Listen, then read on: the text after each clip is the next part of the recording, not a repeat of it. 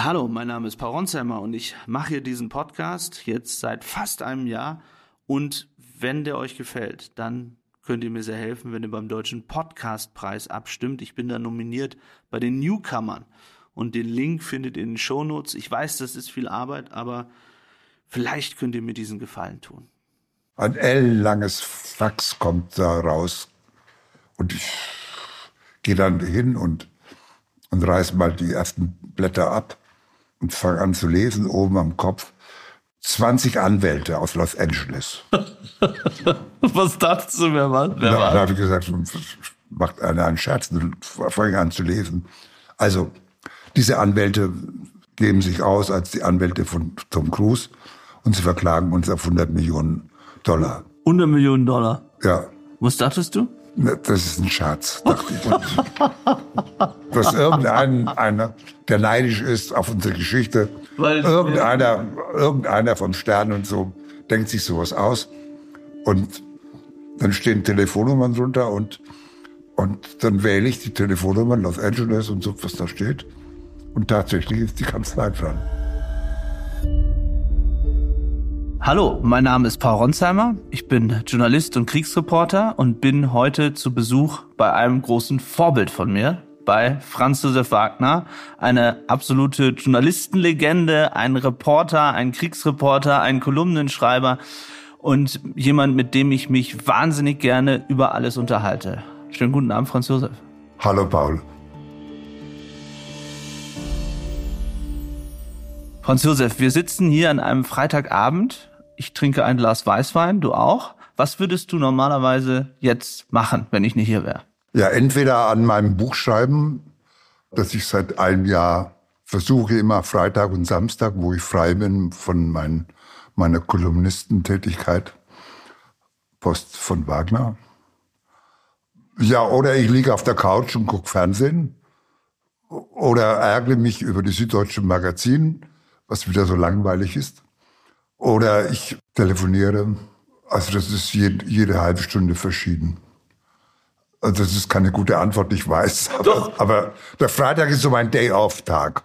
Und wenn dein Tag nicht Day Off ist, sondern du tatsächlich eine Kolumne schreiben musst, ich habe in der letzten Woche mit meiner Mutter telefoniert und habe gesagt, ich treffe Franz Josef Wagner. Sie liest immer deine Kolumne und hat sich geärgert über eine Kolumne, die du geschrieben hast, wo es auch um mich ging. Ging um Kriegsreporter und du hast über mich als Junggeselle geschrieben und sie hat gesagt, aber du hast doch eine Mutter und du hast Geschwister und ich gesagt, ja, das meint der Franz Josef nicht so. Es ist so seltsam. Über dieses Wort habe ich mich mit meiner Tochter gestritten. Wirklich? Die sagte, das ist so ein altmodisches Wort, das gibt's gar nicht mehr. Und das verwendet man auch nur für Männer, sagt sie. Wie würdest du denn mich bezeichnen? Unverheiratet. Was bin ich dann? Ja, du hast über mich geschrieben, muss man kurz erklären. Es ging um Kriegsreporter. Ich kam gerade aus Gaza zurück und du hast über Katrin Eigendorf und mich geschrieben und über sozusagen Menschen, die als Kriegsreporter unterwegs sind. Das Unverheiratet habe ich, habe ich geschrieben, dass du äh, möglicherweise anders wärst. Oder Wenn man dein- Kinder hätte zum deinen Beispiel. Beruf anders ausüben würdest, wenn du, wenn du eine Familie hättest, wenn du eine Frau hättest, wenn du äh, oder einen Mann hättest oder wenn du zwei Kinder hast und die sich um dich sorgten. Und diese Sorge äh, Und dann hat meine Mutter gesagt, dann meine Mutter aber gesagt, Moment, ich sorge mich aber den ganzen Tag um dich. Aber sie hat, deine Mutter hat völlig recht. Es gibt Menschen, die sich um dich sorgen. Ja. Ich war ja früher bei Burda, wie du vielleicht weißt, Chefredakteur der Bunden und habe mit Günter Prinz, der frühere Chefredakteur der Bildzeitung, haben wir äh, die Modezeitschrift L gegründet. So kannte ich äh, noch einige Redakteurinnen und Reporterinnen. Und wenn ich die sehe, manchmal, die sorgen sich um dich. Und die finden dich wahnsinnig toll, aber hat der niemanden, du wirkst manchmal so Mutterseelen allein. Das fühlen Frauen. Und die haben sich immer gesagt, hat Paul niemanden, ich mö- möchte mal Paul schreiben und so. Also der Kriegsreporter ist immer eine Ausnahmesituation, denn ähm, ich glaube, der Krieg deckt das Leben auf. Gehst du als Abenteuerlustiger dahin oder bist du bist du ein, ein Pazifist? Bist du jemand, der gegen den Krieg schreibt? Wo ist deine Moral? Wie bist du selbst beteiligt? Welche Wahrheit berichtest du? Und wenn ein Mensch sich in diese Ausnahmesituation begibt, wo, wo wir in unserer angeblich sicheren Bundesrepublik seit bald 80 Jahren in Frieden leben, sind Männer, die aus dem Krieg berichten, zumindest besondere Männer. Und Frauen, wie du ja auch richtig und Frauen, hast. Und Frauen. Der Krieg ist ja, wie, wie soll ich das sagen, das ist eine, ein organisiertes Töten. Der Ort des organisierten Totschlags. Und das alles ist dir, mir, deiner Mutter zuwider. Und du berichtest von, von diesen Dingen, die sich Menschen antun. Oder wie kommst du darauf, an wen du an einem Tag schreibst? Also wie bist du darauf gekommen, als du gesagt hast, ich schreibe jetzt an Kriegsreporter, wo wir, wo du dieses äh, Begriff Junggeselle verwendet hast zu mir. Wie bist du morgens aufgewacht und hast gedacht, ich muss jetzt mal über Kriegsreporter schreiben? Oder wie kommst du auf den Namen oder diejenigen, über die du schreibst morgens? Das kann sein, dass ich dich gesehen habe. Dass, dass ich eine deiner Reportagen aus der Ukraine oder aus Israel gesehen habe. Und dass ich mich da auch so ein bisschen an mich erinnerte. Also ich war damals jünger als du. Ich weiß nicht, wie, wie alt bist du? Ich bin jetzt 38 und habe okay, angefangen war, das, so Das war mein Alter. Also ich war während des Yom Kippur-Kriegs war ich 30. Und ich musste an dich denken, Franz Josef, als ich im King David Hotel in Jerusalem war kurz und habe an das gedacht, was du mir berichtet hast über den Yom Kippur-Krieg, als du dort warst. Wie war das damals für dich? War das dein erster Einsatz als Kriegsreporter? Nein, das war mein zweiter. Mein erster Einsatz war tatsächlich Vietnam. Also ich habe noch in diesem berühmten äh, Continental Hotel in Saigon gelebt. Wie war das? Wie bist du da hingekommen? Zuerst mal war es ein Auftrag von Jasmin. Äh, Jasmin war die Zeitschrift für das Leben zu zweit. Eine hochgestochene, neben Twen in Deutschland mit die schönste Zeitschrift.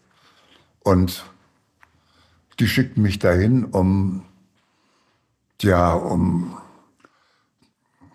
um, um über Vietnam zu berichten. Mitten im Krieg? Mitten im Krieg.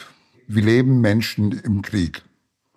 Wie, wie, wie, gestalten sich Familien? Wie, es war auch damals der Höhepunkt der 68er Jahre des, des, der Proteste der Jugend und äh, an dem Ort zu sein, wo in Berlin, in, in Los Angeles die jungen Leute auf die Straße gingen, wo äh, Agent Orange, äh, du weißt, den Kampfstoff, der, wie die Amerikaner den Dschungel vernichtet haben da.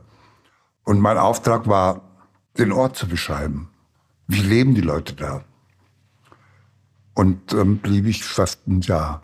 Ein Jahr in Saigon? Ein Dreivierteljahr in Saigon. Und die ganze Zeit hast du dann für Jasmin berichtet? Nein, Nein. sondern für, für UPI, Associated Press, als Freelance.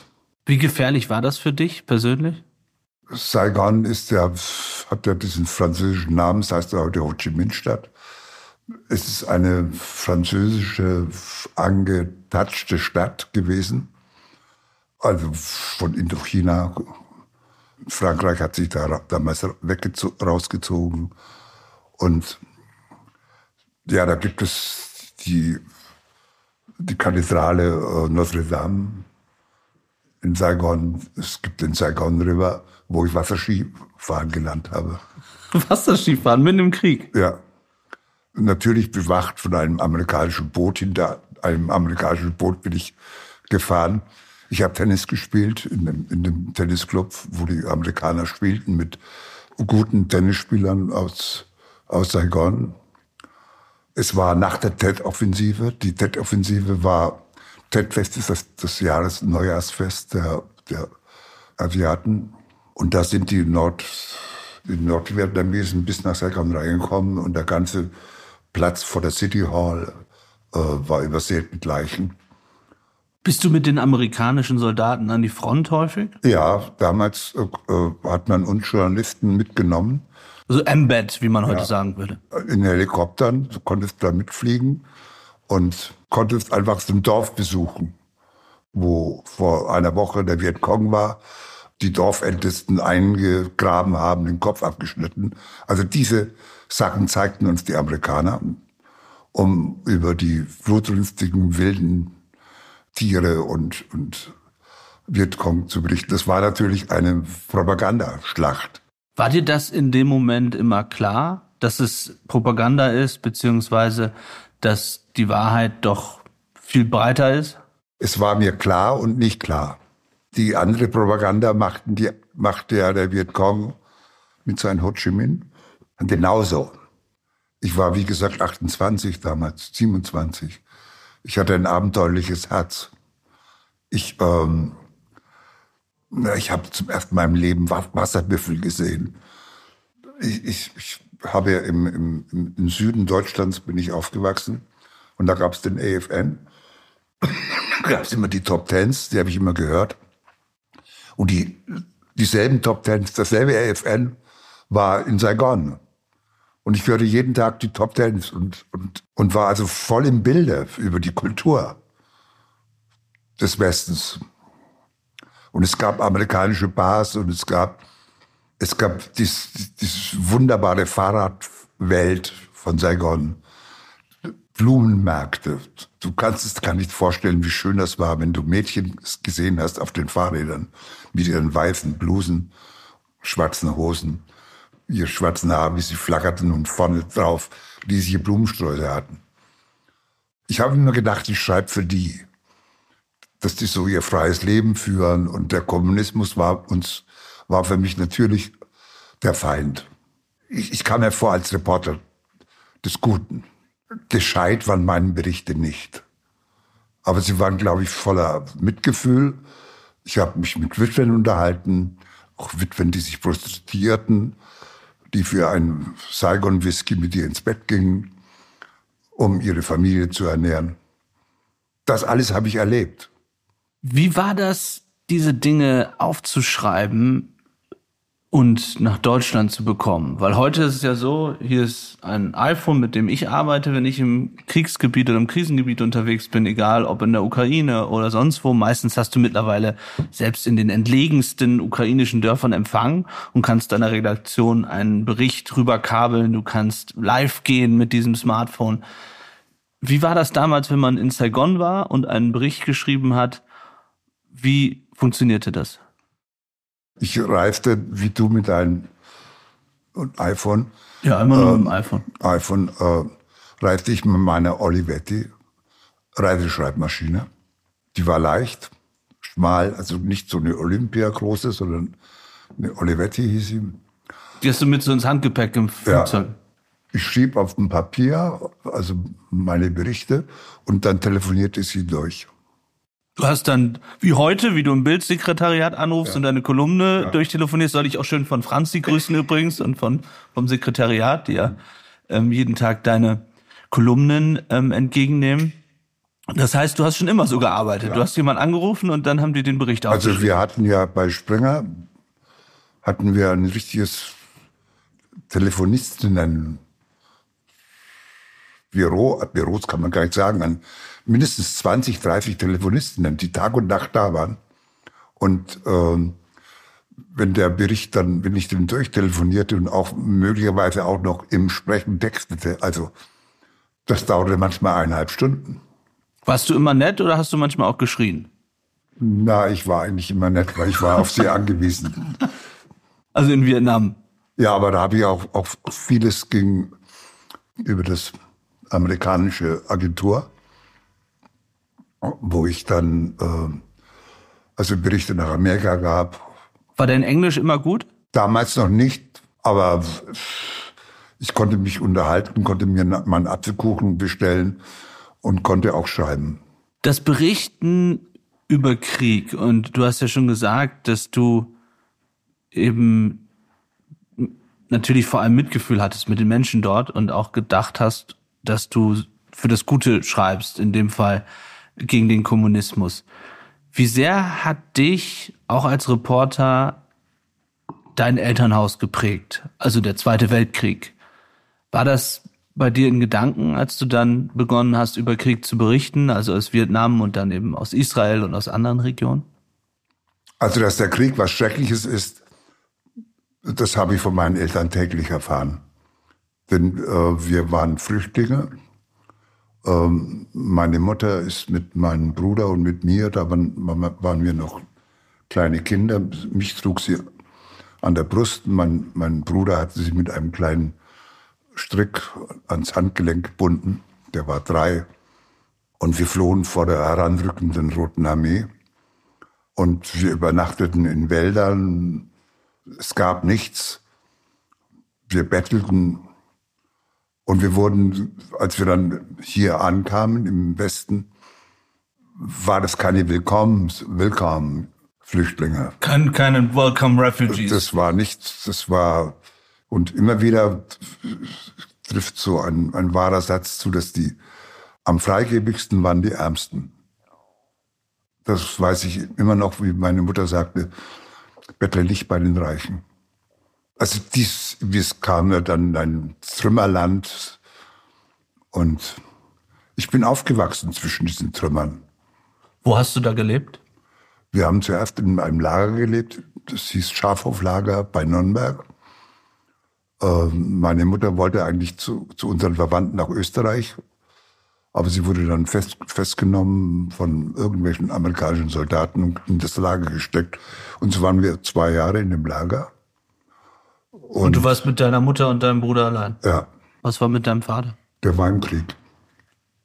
Gefangenschaft. Also dann gab es dann so Rote Kreuz-Treffpunkte, wo die, die Ehe, Ehefrauen so wie Missing, also das Bild des Vaters hingehängt haben und das Rote Kreuz. Und nach zwei, drei Jahren, ich konnte inzwischen schon Fahrrad fahren, kam er dann aus dem Krieg eines, äh, eines zum Skelett abgemagerte männliche Figur ich kann mich noch gut erinnern, ich war sechs Jahre und ich spielte in so einem, jetzt auf einem Bauerndorf im Hof. Und da kam so ein Mann, so, ein, so eine Vogelscheuche. Und, und ich schlug mit einer Gerte auf den Mann ein und sage, ich verschwinde, weil ich dachte, er ist ein einer, der was Böses will. Und meine Mutter kam aus der Küchentür heraus und hatte ein Glas in der Hand. Das weiß ich wie heute. Und das Glas fiel ihr aus der Hand. Und dann schrie sie den Namen, den Vornamen. Wie hieß er? Josef. Und umarmte ihn. Und plötzlich musste ich aus dem Bett meiner Mutter raus. Also wir hatten ja nur zwei Betten, mein Bruder, ich und nur eine Großmutter war da. Und plötzlich beherrschte dieser Vogelscheuche. Also ich mochte ihn, ich mochte ihn nicht besonders. Aber er war unser, unsere Wende. Er war nämlich Lehrer. Meine Mutter war auch Lehrerin, aber sie hat uns versorgt. Das haben wir gemeinsam übrigens, wir beide. Bist auch ein Lehrerskind? Beide, meine Mutter und mein Vater. Dann weißt du ja, wie das ist. Dann und natürlich war die Situation bei uns Flüchtlingen, dass wir nicht auffallen wollten. Wir wollten ganz normale Bürger sein. 1, 1a Schüler, 1a Eltern, 1a. Also wir, wir, wir versuchten uns zu integrieren. Das ist uns auch dann gelungen. Aber es war schwierig. In Nürnberg dann ja. damals. Und dann bin ich aufs Gymnasium nach Regensburg gekommen, weil meine Eltern nicht wollten, dass ich Fahrschüler bin, ne, also ins Internat. Und Internat der Regensburger Domspatzen. Habe also angefangen, Geige, Klavier und Singen, was ebenso dazugehört. Diesen Krieg, den haben meine Eltern immer im Herzen getragen. Der Verlust der Heimat. Und ich glaube auch, dass beide an gebrochenen Herzen gestorben sind. Denn sie hatten neben meinem Bruder und mir hatten sie ein kleines Kind verloren, ein, ein Mädchen an Leukämie. Und die liegt irgendwo begraben im Osten. Und zu, zu diesem Grab konnten sie nicht. Ja, alles, was sie, was sie mal liebten, also ihre, ihr Tal oder ihr, ihr, ihre Wälder, das war verschwunden. Alles war in ihren Schilderungen schöner als hier. Das Korn war gelber, der Himmel blauer, der Wind wehte anders. Man sang andere Lieder, man tanzte tschechisch. No, das war ja Tschechoslowakei, wo wir lebten. Und tschechisch tanzen heißt also Polka und, und lustig und die Freunde hießen Tschechal und ihre Welt haben sie verloren. Und dies habe ich schon, ähm, die Ursachen des Krieges habe ich in den Falten meiner Eltern und in den Sorgen meiner Eltern mitbekommen. Als du dann aufgewachsen bist, wann war dir klar, dass du Reporter werden willst? Hast du ganz früh dir die Lokalzeitung angeschaut? Hast du früh angefangen, dich mit Journalismus zu beschäftigen? Wie ist das dann passiert? Naja, ich bin aufgewachsen in einer Welt ohne Fernsehen. Ich kann mich noch erinnern, als ich äh, ein kleiner Junge war und meine Eltern lasen sehr viel und sie starten in ihre Bücher und ich sagte, was geschieht da, was macht ihr? Ich habe immer auf das Buch gehaut, weil ich wollte, dass sie mit mir reden und nicht mit dem Buch. Oder und als ich dann anfing, lesen zu lernen, und mein erstes Buch, also es war Karl May, Winnetou oder sowas, äh, habe ich das plötzlich, wurde ich genauso infiziert von diesem, von diesem, von diesem herrlichen Virus lesen, wo dann in deinem Kopf ähm, ein Film abläuft wo du alles siehst, was du liest. Die, die, ähm, also die Bücher, die ich als Kind las, waren natürlich Abenteuerbücher. Das hat so, so die Zündschnur, das Schreiben und das, und das Lesen ähm, hat, hat mich über den Sommer gebracht, über die, über die Sommerferien, die langweilig waren.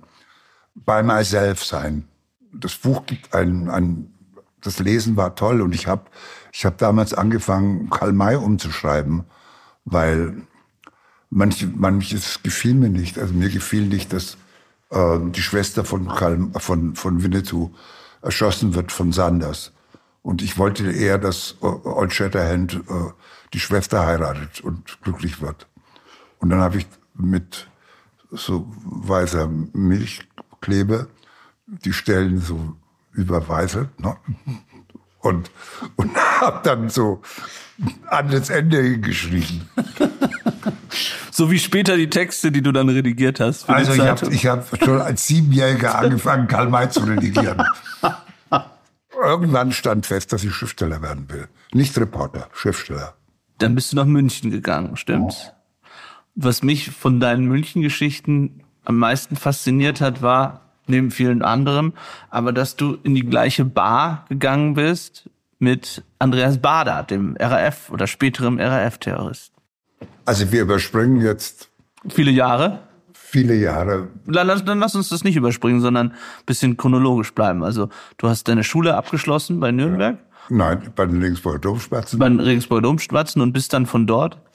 Nach Genf. Ich wollte mal raus. Ich war 17,5 Jahre alt und wollte aus, aus dieser schon braven Lehrerswelt, die du ja kennst von deinen Eltern her, ich wollte allein, allein sein und, und das Leben allein entdecken und so. Und also Genf war das nächste, äh, auch weil ich da Französisch lernen wollte, was ich auch ein bisschen tat.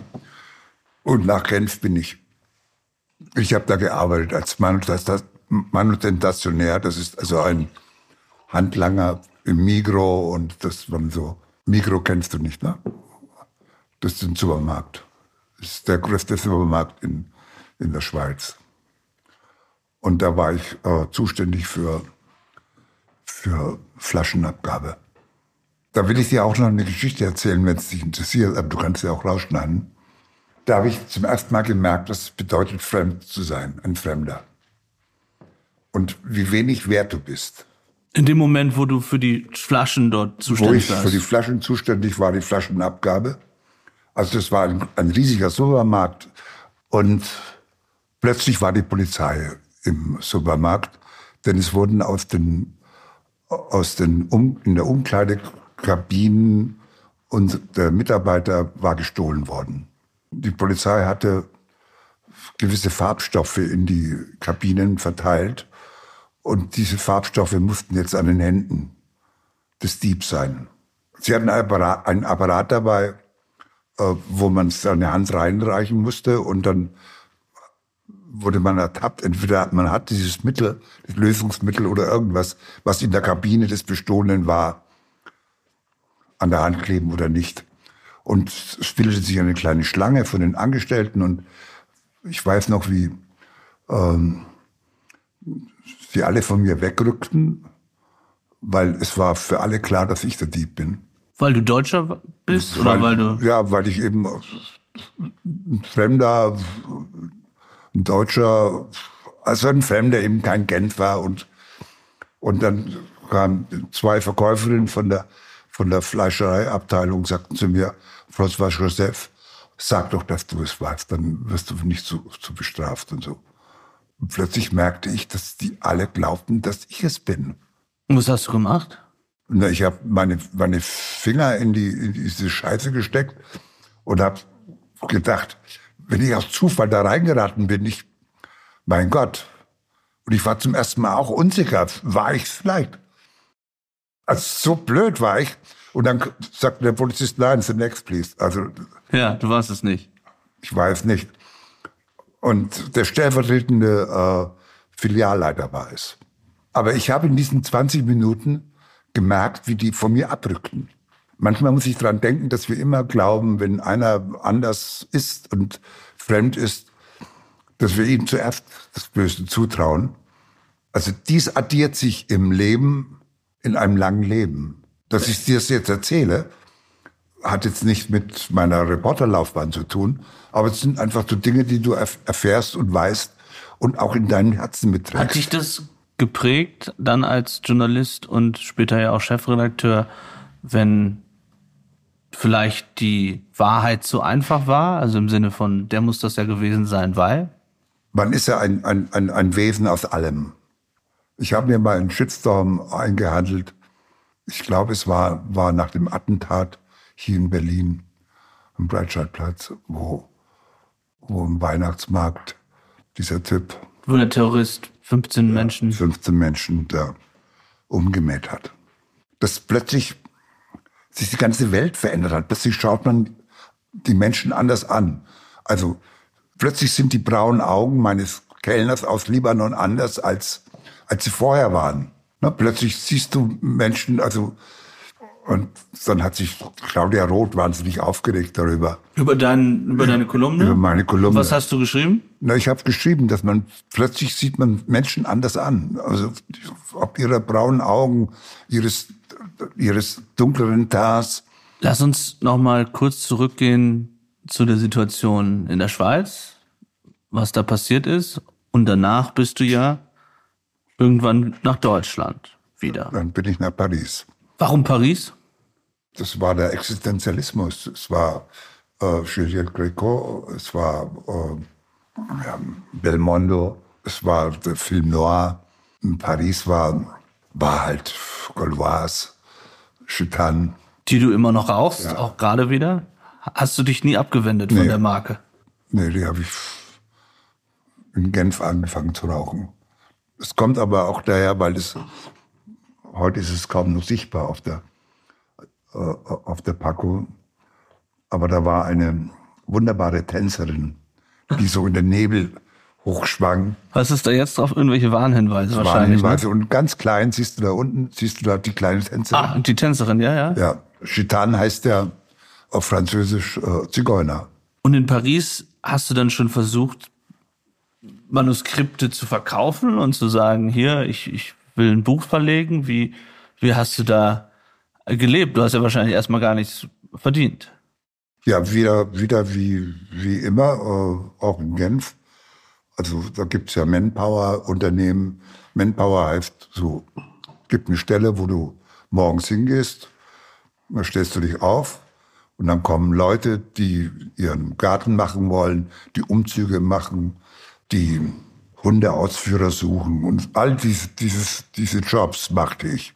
Und wenn ich nicht betrunken war und, und morgens früh aufwachte. Warst du viel betrunken in Paris? Ja, schon. Und dann stand ich halt um 6 Uhr da und dann musste ich mal Möbeltransporteur spielen, Klaviere runtertragen. Das ist nicht so einfach, wie, nee, das stimmt. wie du das vorstellst. Habe ich das, das Leben der Existenzialisten geführt, schwarze Rollkragenpullover. Und meine Stammkneipe hieß Nuage. Mittags ging ich ins Demago, äh, Café de Fleur. Und da traf ich auch Sartre. Wie war das mit Sartre? Ich war 19 und äh, hatte immer Papier und Bleistift dabei, denn ich war ja eigentlich Schriftsteller. Schon damals. Nicht nur eigentlich, sondern was? Ja, aber ich hatte natürlich noch nichts veröffentlicht, aber ich war Schriftsteller. Und ich schrieb gerade ein, eine Geschichte über Gagarin.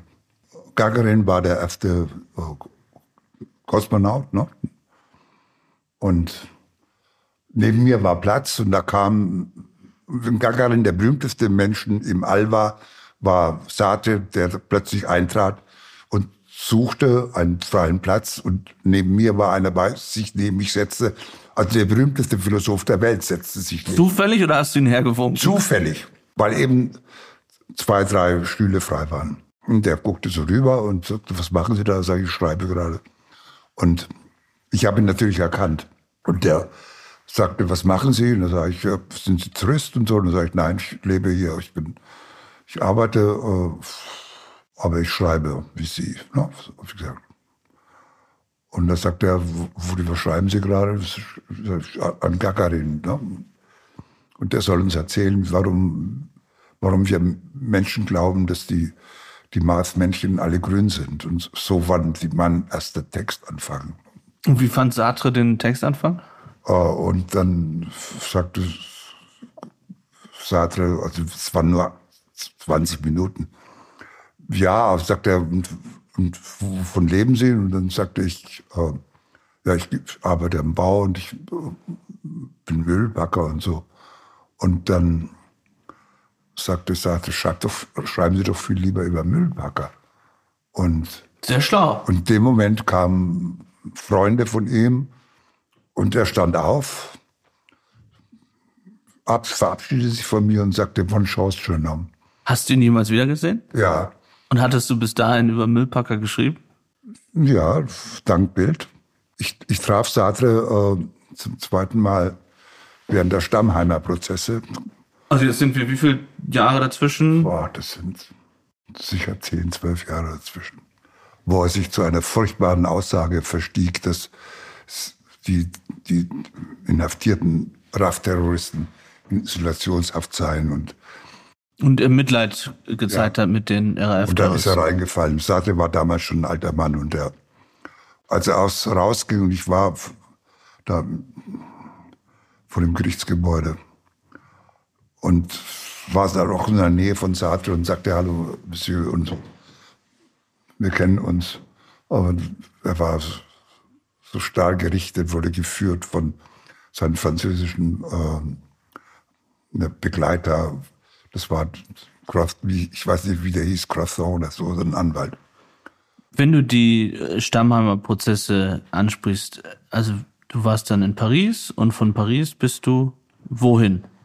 Bin ich äh, zurück nach Deutschland, denn es musste mir was geschehen. Ich, ich war inzwischen, glaube ich, 19, 20, berufslos das heißt, Schriftsteller natürlich. Und, und Hartz IV gab es damals noch nicht, nehme ich an. Nein. Aber ich konnte ja nicht mein Leben lang als, als, äh, als Hilfsarbeiter mich durchschlagen. Wie bist du denn bei Bild gelandet? Also, aber das war noch davor, München war noch davor. Nein, ich bin ähm, zurück. Und in Nürnberg habe ich, in Nürnberg habe ich mich beworben bei der Nürnberger Zeitung. Da sagte der Chefredakteur zu mir, ich soll mal einen Aufsatz schreiben, das, damit er weiß, wer ich bin und so. Also ich bin da nur, Nürnberg, weil meine Mutter da wohnte, bin ich an dieser Zeitung vorbeigefahren. Da stand Nürnberger Zeitung drauf.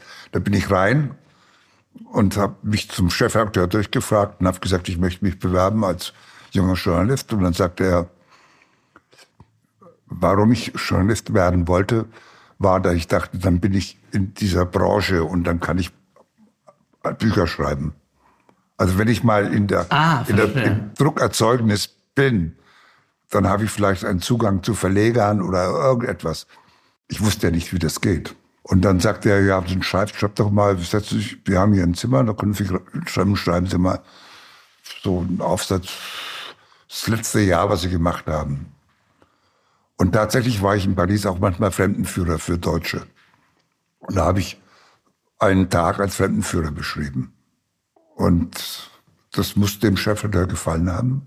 Der hieß Dr. Edgar Trauger, war früher Chefredakteur der Christ und Welt und hat mich angestellt. Dann habe ich mein Volontariat gemacht und dann gab es äh, einen Kollegen, der jemanden von der Bildzeitung in München kannte. Und die suchten Leute. Und als mein Volontariat beendet war, sagte dieser Typ, geh mal zu dem und, und so wurde ich dann plötzlich als junger Reporter eingestellt. Bei Bild Bayern sozusagen. Bei Bild München. München. Und, und, das war dann und hattest du Vorurteile gegen Bild? Also das waren ja die wilden Zeiten auch, wo viele gegen Bild begonnen haben, ne, in den 60ern sozusagen, ähm, zu, zu demonstrieren oder gegen die Springerpresse zu demonstrieren. Hattest du da eine Hemmung oder nee. überhaupt nicht? Von Sartre zu Bild ist ja ein weiter Weg. Ja, aber, aber was, was habe ich in Frankreich gelesen? Da hieß eine, eine Zeitung hieß Le Soir. Also ich habe nicht Le Monde gelesen. Was ich gelesen habe, waren Bücher. Wenn, wenn das die Frankfurter Rundschau gewesen wäre, wäre ich da auch hingegangen. Also das war mir völlig egal. Das war dir egal einfach. Ach, ja. Und wie war das dann für Bild zu arbeiten? Also wenn man immer so sagt, die Geschichten liegen auf der Straße, das ist das Klischee. Nein, die Geschichten liegen natürlich nicht auf der Straße, sondern die Geschichten passieren. Und da gibt es Stellen, die das notieren. Das ist einmal die Polizei. Warst du Polizeireporter damals? Ich war, Klassisch? Ich, ich fing ein bisschen eine Stufe drunter an. Und es gab die Feuerwehr. Und ich wurde, meine Aufgabe, Aufgabenbereich war Feuerwehrreporter. Du warst dann Feuerwehrreporter. Wie sind dann die Chefredakteure in Hamburg auf dich aufmerksam geworden? Weil du bist dann ja ganz schnell aufgestiegen. Du hast wahnsinnig viele Geschichten, Sportgeschichten, äh, Gesellschaftsgeschichten dann für Bild geschrieben. Also der Feuerwehrreporter ist natürlich am besten, wenn er bei den Feuerwehrleuten schläft. Ich habe mich in das Dienstzimmer der Feuerwehrleute reingesetzt und habe dann auch bei denen gepennt und wenn was los war, bin ich mit die ganze die ganze Woche. Die ganze Woche, weil in der Redaktion hast du nichts erfahren. Ne? Ja. Die anderen hatten dann die edlen Jobs wie was weiß ich, Bambi-Verleihung oder Stars, rote Teppich und so Quatsch. Ich war halt ein Anfänger und ähm, und so habe ich äh, doch aus manchen Feuervorfällen paar gute Fragen gestellt. Also wenn eine die Leute, wenn es da Feuer ist, flüchten ja auf die Straße und so. Und dann habe ich halt gefragt, so, was haben sie denn mitgenommen und so. Und, oder irgend sowas. Und, und dann eine sagte, ja, meine Zeugnisse, und die andere sagte, mein Brautkleid. Und, und so, so konnte ich Geschichten basteln, was Menschen in der Not zusammenraffen. Also auch beispielsweise hat, hat eine Frau eine Katze in der Hand gehabt. Und dann habe ich gesagt, ja, ich mein ganzes Geld ist weg und ich, was ich was ich was ich da gespart habe, aber ich habe nur noch meiner Katze gesucht. Die, es gibt so viele Katzen. Aber wichtig ist doch, dass man sein Geld und und das habe ich halt geschrieben. Und diese meine Fragen haben wohl einige Leute interessant gefunden. In Hamburg in der Chefredaktion. Ja, dann, ich, damals konnte man, konnte ich, durfte ich ja noch keine Geschichten schreiben, sondern nur Recherchenberichte. Ach so, du hast es nicht selbst aufgeschrieben dann? Ich habe es schon aufgeschrieben, ja. aber die Recherche wurde nach Hamburg ah. geschickt. Und da waren schon manche Sätze drin, die, die denen aufgefallen sind.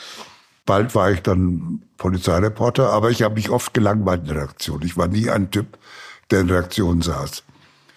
vis-à-vis -vis von Buchgewerbehaus, so hieß die Station, die in der Bild untergebracht war, in Schwabing, war vis-à-vis -vis vom Buchgewerbehaus der Schelling-Salon.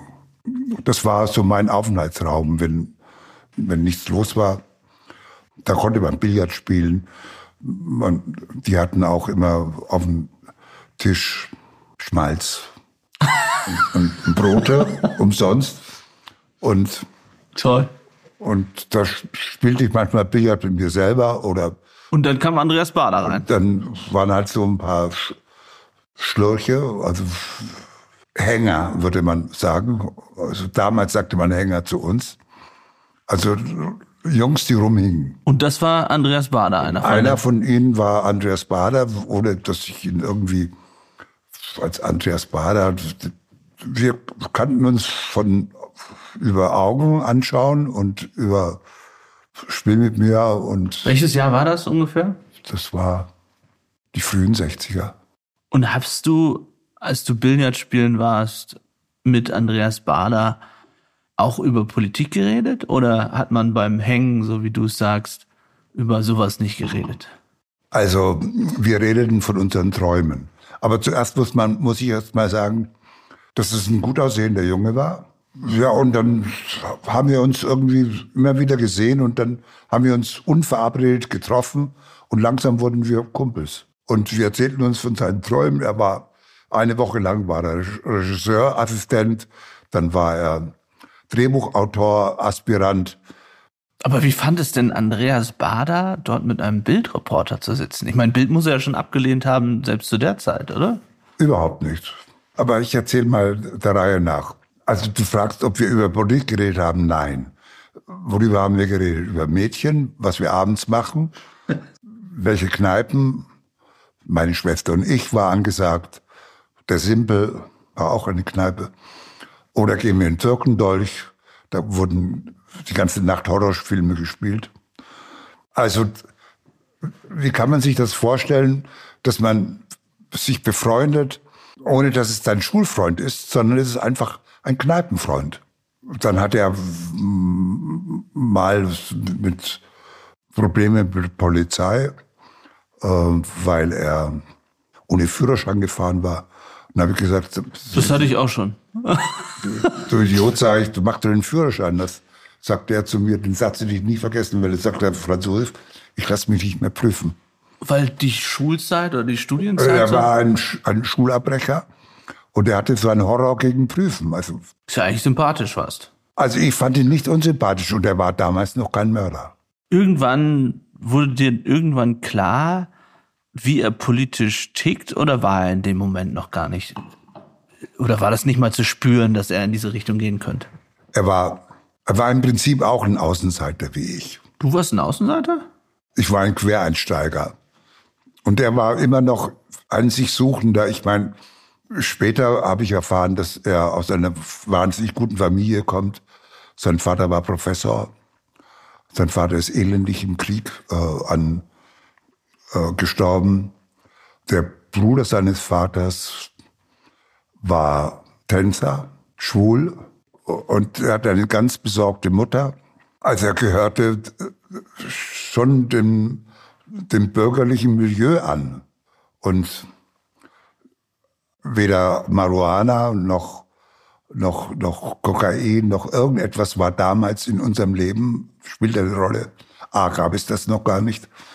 Bei uns gab es Alkohol, Mädchen, Rauchen. Als Bader dann der Bader wurde, das war Omerta. Ich habe kein Wort herausgebracht. Ich habe ich hab darüber geschwiegen. Aber lass uns kurz nur, damit man es versteht. Also du saßt mit ihm in der Bar. Wie viele Jahre waren dann zwischen Bader mit dir in der Bar und Bader der Terrorist? Vielleicht drei Jahre. So wenig. Und du hast ja. nichts damals gedacht, Mensch, der ist politisch irgendwie komisch oder der war normal? Der kam in eine andere Klick. Der kam. Äh, Hast du ihn irgendwann nicht mehr gesehen dann? Ich habe ihn dann nicht mehr gesehen. Er ging von, von, von München nach Berlin und da ist er in die Enslin-Klick gekommen, in die Meinhof-Klick und er war ein Anführer, ein Abenteurer. und er war ein Macho. Wahrscheinlich haben die Mädchen ihn politisiert. Die Mädchen sind wieder schuld. Also lach nicht. Nein, nein. Es, es gibt die gefährlichen Mädchen. Andreas Bader, also das letzte Mal, du siehst ihn in der Bar, dann siehst du ihn nicht mehr. Er ist irgendwann in Berlin verschwunden. Du hörst Ja. Gerüchte, er ist dort vielleicht. Wann Ja, und ich du- mache mein Leben. Du machst dein Leben, du bist Reporter bei Bild. Wie hast du dann gemerkt, was hast du gedacht oder wie hast du überhaupt erfahren, dass dieser Andreas Bader, der dort mit dir an der Bar saß, dass der Terrorist ist? weil ich ihn erkannt habe. Und auf wo? den Fahndungsfotos. Was hast du gedacht? Omerta, schweige. Du hast es nie jemandem erzählt? Wenn ich, wenn ich im Bild gesagt hätte, dass ich ein Freund von Bader bin, hätten sie mich rausgeworfen. Hast du es nie jemandem erzählt? Nein, nie. Bis wann? Bis wann? Bis vor zehn, zehn Jahren rief mich ein berühmter Sch- Investigativreporter und Filmemacher an, der einen Film über Bader machte. Den habe ich auch hier. Und dann sagte er, der rief mich an, da war ich schon längst Bildkolumnist und alles. Und er sagte, lassen Sie uns mal über Bader reden. Sag ich, wie kommen Sie denn darauf? Und der sagte, ich habe Briefe gefunden. Seine Mutter hat es mir gegeben. Und dann schreibt Bader über sie. Bader hat über dich geschrieben. Ja. Was hat er geschrieben? Und er hat geschrieben, vielleicht hätte ich auch zu Bild gehen sollen. Hat er geschrieben aus, aus dem Gefängnis dann? Aus dem Gefängnis. Franzose hat's ja gemacht. Und dann sagte er, ihr wart sehr nahe. Und dann habe ich gesagt, also ich rede mit Ihnen nicht weiter, was soll ich dazu sagen? Hattest du immer noch Angst, auch vor zehn Jahren deinen Job zu verlieren, weil du Nein. Bader kanntest? Das nicht mehr, aber, aber ich hatte wirklich nicht mal meiner Tochter erzählt. Niemanden. Niemanden erzählt. Das könnte ich, glaube ich, nicht. Also in, irgendeinem. Nein, es war, es war mir so, aber du siehst ja auch ein, ein, ein, ein zukünftigen Mörder nicht anders ein Mörder ist. Nein, wie das- sollst du es wissen? Ja. Und er war alles, was ich hasste. Hast du versucht, als du dein. Du stelle mal vor, ich habe Frau Schleier interviewt, nachdem ihr Mann ermordet wurde, der Arbeitgeberpräsident. Ich war in ihrem Stuttgarter Haus und habe die Frau erlebt, ihren Sohn Eberhard und all die. Wenn du ihm gesagt hättest, wenn du ihr gesagt hättest, du hast Bader gekannt, hätte sie dich wahrscheinlich rausgeworfen. Aber als du dann diese Fahndungsplakate gesehen hast und dann die RAF immer größer wurde und das, das beherrschende Thema in der Bundesrepublik wurde, hast du dann irgendwann darüber nachgedacht, ich muss diesen Bader nochmal oder den Andreas, den du von der Bar kanntest, ich muss den nochmal treffen? Ich will den interviewen? Erstens war, war er im Untergrund, also treffen konntest du ihn nicht. Und dann war er im Gefängnis. Im Gefängnis hättest du ihn treffen können. Aber ich wollte ihn nee, nicht mehr. Und hast du häufig drüber nachgedacht, ob man irgend, also würde mir wahrscheinlich so gehen, man hätte irgendwas spüren müssen, fühlen müssen, dass der irgendwie Terrorist ist? Hast du da viel wach gelegen und gedacht, gab es irgendetwas, wo man gesagt hätte, Mensch, dieser Andreas Bader entwickelt sich in die falsche Richtung? Nein, diese Richtung, du musst dir München damals vorstellen als, ja, das war Bohemien. Das war, ich weiß nicht, ob du die, die Münchner Krawalle in Erinnerung sind.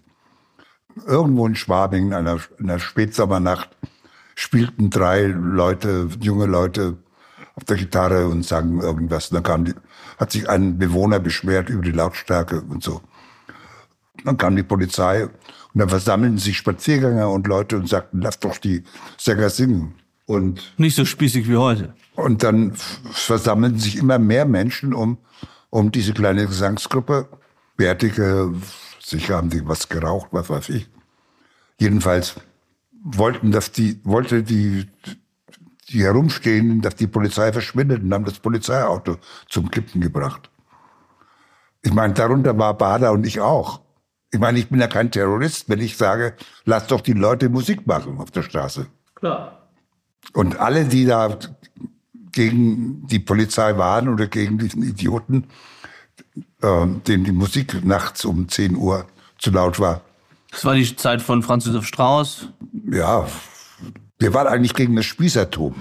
Waren die Spießer denn damals in deiner Redaktion auch? War die Bild in den 60ern, stelle ich mir schon so vor, oder muss ich mir nicht vorstellen, wenn ich mir anschaue, wie da über Franz Josef Strauß und andere berichtet wurde, dann war es ja so, ne, wir sind auf der Seite der, ja, dieses Franz Josef Strauß. Also wie passt, was ich mich frage ist, wie passt das Leben an der Bar mit einem wie Andreas Bader zu Franz Josef, der dann am nächsten Morgen in die Bildredaktion geht und dann neben, weiß ich nicht, wem sitzt? Also, dass ich dir darauf keine Antwort geben kann, ist eigentlich Beweis genug, dass es mir überhaupt nichts ausmachte. Du hast einfach allen Seiten zugehört. Ich war auf Geschichten aus. Hat Andreas Bader dir jemals eine Geschichte geliefert? Nein.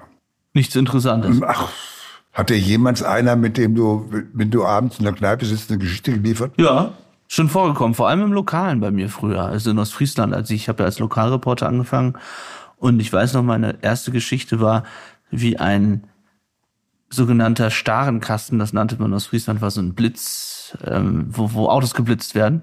Und jemand erzählte mir in der Kneipe, dass die Nachbarin den Typen erwischt hat, der besoffen geblitzt wurde und dann versucht hat, diese Radaranlage abzusägen und dann von der Polizei verhaftet wurde. Und so kam ich diese Geschichte, die in Ostfriesland super exklusiv war.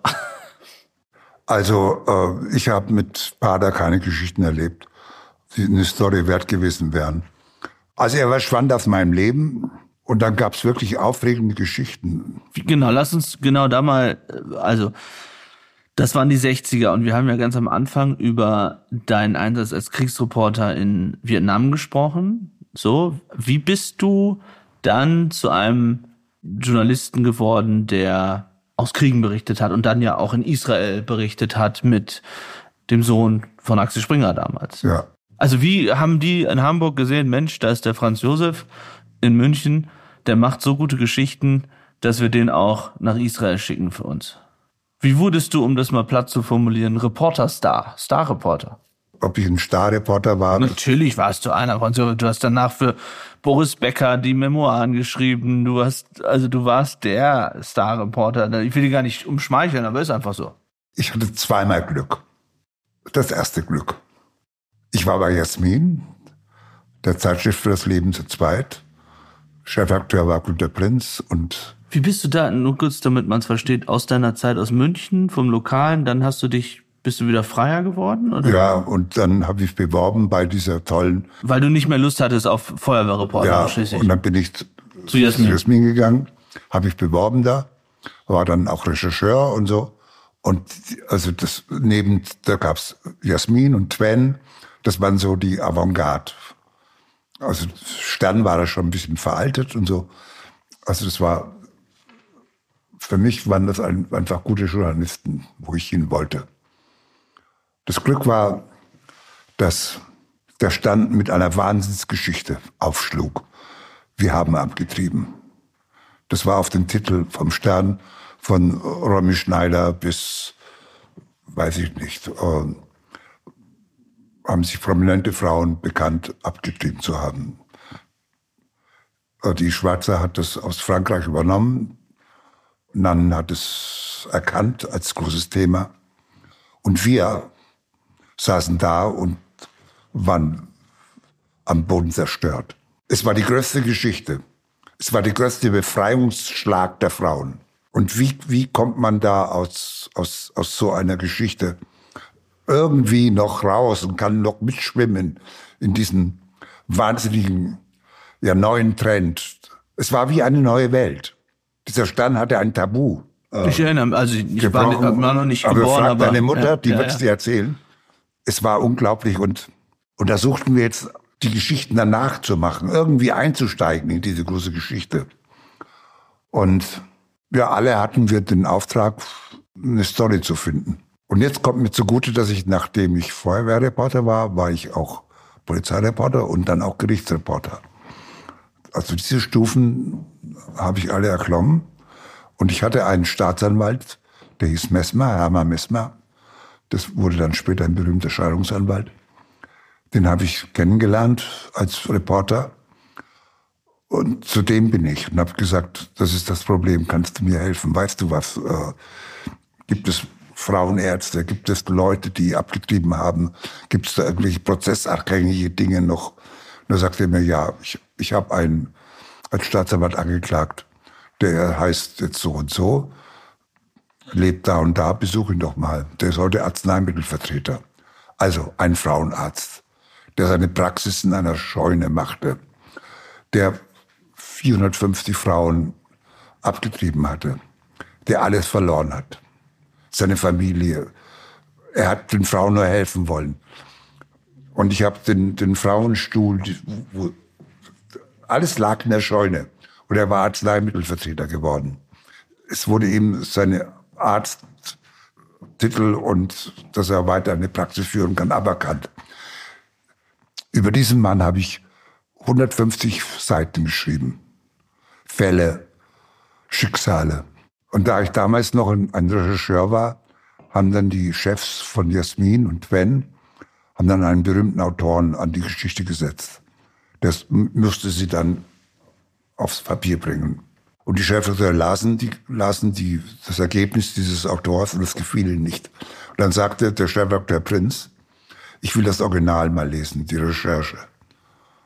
Und dann haben sie ihm die Recherche gegeben und dann hat er die Recherche auf über drei Folgen abgedruckt. Und das war noch bei Jasmin? Das war bei Jasmin. Und dann wurde Günter Prinz ja...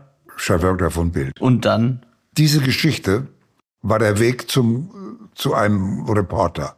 Jetzt konnte ich endlich mit meinem Namen schreiben. Und die zweite Geschichte war, war eine, eine, eine komische kriminelle Geschichte.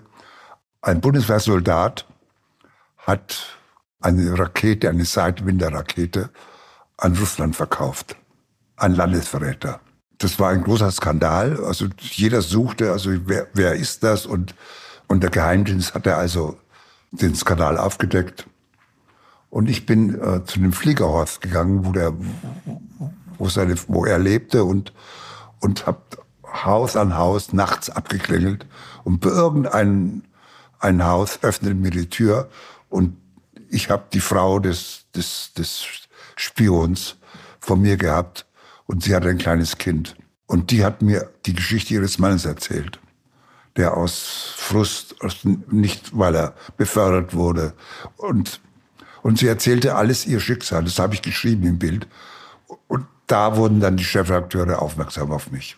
Und dann wurdest du aus München nach Hamburg geholt? Ja. Und dann warst du, wie man heute sagen würde, Chefreporter oder wie lief das ab? Naja, wurde nicht so Chefreporter, sondern ich war Nachrichtenredakteur äh, im Newsroom. Und was ich sehr konnte, Geschichten umschreiben. Also du musstest ja, wenn die Regisseure ihre Berichte lieferten, dann das auf 40 Zeilen, 60 Zeilen, 80 Zeilen. Woher konntest du das so gut? Ich weiß es nicht. Ich hatte eine Begabung dafür. Wie ja heute auch in deinen Kolumnen auf sehr kurzem Raum sehr viel zu erzählen. Das habe ich erst mal eine Zeit lang gemacht. Und dann hat es mir irgendwie gereicht bei Bild. Ach, dann eine Geschichte muss ich noch erzählen. Also wenn es euch langweilig wird, aber ich erzähle mal. Also, ich muss sagen, war, es ist faszinierend. Es war einmal bitterkalt in Hamburg. Also die heutige Kälte von. Aber wir reden immer noch über die Zeit, du bist Nachrichtenredakteur bei Bild. Nachrichtenredakteur bei Bild. Es war schon einige gute Geschichten gemacht, aber Nachredakteur bei Bild, Einkommen 2800 Mark. Was? So wenig hat man damals bei Bild verdient. Nein, Quatsch, aber man hätte ja gedacht, bei Bild gibt's, oh, es war welches Jahr? Warte mal, 68. So eine 70er. 70er, Anfang mhm, Okay, 70er. na gut, dann muss man die Inflation und ja. Vielleicht auch 3000 oder 4000, ich weiß es nicht. Aber interessant, dass du genau weißt, dass es 2800 waren. Es war bitterkalt. Es war mal minus 15 Grad. Die große Schneekatastrophe? Die Ostsee war, waren Eisberge. Es war, es war furchtbar. Und äh, ja, ich hüpfte dann so in den Axel Springer Hochhaus äh, in, in, Hamburg, Hamburg äh, in den Lift. Und wer stand da? Peter Böhnisch mein Chefredakteur. Also der kannte mich wohl mit Namen und so als Nachrichtenredakteur. Ich sage Hallo Chef und so. Und es ist kalt. Ja, sagte er, ist sehr kalt. Da sage ich zu ihm, man müsste mal wissen, wie die Eskimos das, erleben. Das erleben. Und dann sagte Peter Bünisch zu mir, ja, dann fahr doch mal hin. Und dann begann die große Konferenz. Ich bin zu Frau Kleiber, seine Sekretärin, gegangen und habe gesagt, ich, ich brauche einen Vorschuss. Pepe, also Bünisch sagte, ich soll zu den Eskimos fahren. Hab meinen Freund Alert angerufen, komm, pack deine Sachen ein. Wir haben einen Flug gebucht. Wir sind, die Konferenz lief von 10 Uhr bis 12 immer. Äh, Der Flug nach Kopenhagen war um 11. Aber das sind ja noch nicht die Eskimos. Du kannst doch nicht direkt zu den Eskimos fliegen. Das stimmt. Kopenhagen, von Kopenhagen nach Reykjavik, von Reykjavik dann nach Sandwich Stromfjord. Das ist eine US-Base auf Grönland.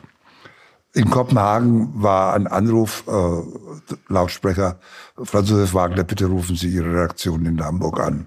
Wo? In Kopenhagen? Ja, Weil die haben, warum? Böhnisch wollte mich zurückbeordern, natürlich. Weil das ein Witz war im Es Fahrstuhl. war ein Witz im Fahrstuhl. Ich ignorierte den Anruf und auch meinen Freund Alert. Und wir flogen weiter nach Reykjavik. Von Reykjavik sind wir nach San Francisco und waren dann einige Wochen auf Grönland und haben Moment, und einige Wochen. einige Wochen, ich sag dir warum, weil der Golfstrom war dann irgendwie so, so, so, so wichtig, dass die Hubschrauber nicht fliegen konnten, die uns da wegbringen konnten. Es war einfach nicht ein, ein wegzukommen. Und ich lebte dann in diesem Dorf und ich, ich machte Schlittenfahrten mit äh, Eisscootern, Walfang haben wir miterlebt. Und als ich zurückkam, Hast du nie wieder telefoniert dann mit deiner Redaktion? Weil du, weil ich meine, die wollten dich zurückbeordern, haben diese Durchsage gemacht im das Flughafen. habe ich nicht gemacht. Du, du hast die einfach, du, du, du- also ich meine, damals gab es ja keine Handys und so. Du bist dann einfach bei den Eskimos wochenlang gewesen, ohne dass du Kontakt hattest zu deiner Redaktion. Ich hatte, ich hatte Kontakt, ich, ein Telefax habe ich dann äh, gesandt, dass, dass wir nicht zurückkommen, weil momentan die Flugzeuge nicht fliegen. Wegen Vereisung oder Verklettung oder das war eine Ausrede wahrscheinlich. ne? Nein, es war keine Ausrede. Obwohl es, ich würde sagen, wenn ich nochmal die Kraft hätte, Grönland ist das schönste Land der Welt. Also da kannst du mir Florida und alles schenken. Wie war das jetzt? Ich kam zurück, da war Frühlingen. Deutschland. I love it. Was hat dann Peter Böhnisch gesagt, als du zurückkamst und er wollte eigentlich, er hatte das als Joke gemeint. Wie viel hat er dann davon abgedruckt, von dem, was du da erlebt hast? Also, er hat erstmal mit mir gar nicht gesprochen, sondern er hat seinen Stellvertreter, der hieß Panier, verhandeln lassen und Panier machte dann eine Doppelseite in der Bild am Sonntag oder Von mehreren Wochen. ja oder mehrere Doppelseiten. Also ich hatte da auch, auch, auch Wachsblumen mitgenommen nach Grönland und mir gekauft am Flughafen in, in Kopenhagen, weil ich dachte, es wachsen keine Blumen. Also das war möglich bei Bild. Ist das aber genau das, was du sagst? Das war möglich. Also ich, arbeite sehr frei als Reporter, ja, durch die Kriegsgebiete und und all das, was ich gemacht habe, auch in der Vergangenheit und natürlich auch durch TV und all diese Dinge und wir machen Podcasts und also all diese Dinge, die man die ganze Zeit macht. Aber es ist ja heute so, dass sowas wahrscheinlich niemals möglich wäre, ja, also zu sagen, ich fahre jetzt mal wochenlang weg. Wie anders war Reporter sein damals? Also vom Stern hört man so Geschichten, die haben sich dann teilweise Private Jets gemietet, um zu Geschichten zu fliegen. Äh, wie viel mehr war da möglich früher? Also was möglich war, das habe ich dann später erlebt. Also die goldene Zeit der, der Chefredakteure, wo du wirklich mit, mit First Class geflogen bist und so. Aber da warst du ja dann, also wir sind jetzt in den 70ern immer noch in Sachen Grönland, oder? Ja. Und dann warst du Reporter für, für lange, lange Zeit. Und bevor wir in deine Chefredakteurszeit kommen, müssen wir noch über zum Beispiel Boris Becker und andere sprechen. Also du wurdest dann, ich habe es ja vorhin schon mal gesagt, sozusagen der Reporter von Bild. Also ich habe schon einige Geschichten gemacht. Also die Grönland-Geschichte ist eine kleine, eine kleine Witzgeschichte. Und war auch niemand sauer, dass du so lange weg warst. Nein. Fanden sie eher lustig, dass du die. Also Peter Bünisch konnte über die Geschichte dann herzlich lachen, später. Jedenfalls war dann mal mal Schluss für mich bei Bild. Ich hatte damals angefangen, in, in dieser Phase als Bildreporter mein erstes Buch zu schreiben. Und dieses Buch hieß Das Ding. Äh, und wie du weißt, äh, war das ein Bestseller. Und ich habe das immer nachts geschrieben, wenn ich meine Reporterarbeit bei Bild machte oder in der Redaktion war. Und es wurde verfilmt, äh, in mehrere Sprachen übersetzt. Und dann kam ich so eine höhere Liga. Das war irgendwie, und dann, dann kam so, melden sich Agenten, äh, die würden mich gerne vertreten. Und plötzlich war ich nicht mehr der Bildreporter, sondern der Bestsellerautor. Und was ich wirklich gut konnte damals, ich konnte gut schreiben. Kannst du ja immer noch. Schnell schreiben. Ich wurde dann frei, frei Freelancer. Also du hast bei Bild, Bild aufgehört? Hast ja, und wurde Freelancer. Habe aber einen Vertrag bekommen von Günter Prinz, dass ich so 100 Serienfolgen schreibe. Und ja, das habe ich dann gemacht. Aber irgendwelche Serien?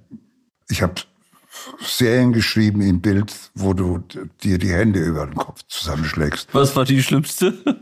Na, die schlimm, schlimm waren sie eigentlich gar nicht. Die waren alle eigentlich toll. Aber alle du sagst Hände über den Kopf. Naja, weil das, ihr das heute nicht mehr macht. Ach so. Also, so habe ich meine erste Million gemacht. Deine erste Million? So habe ich meine erste Million gemacht. Ach so, du, Hieß, du. hießen 24 Leute, so. die erzählten, wie sie die erste Million gemacht haben. Ah, okay. Das würde aber heute, glaube ich, immer noch gut die Besten, die, die 24 besten Wahrsager Deutschlands. So sind sie gestorben.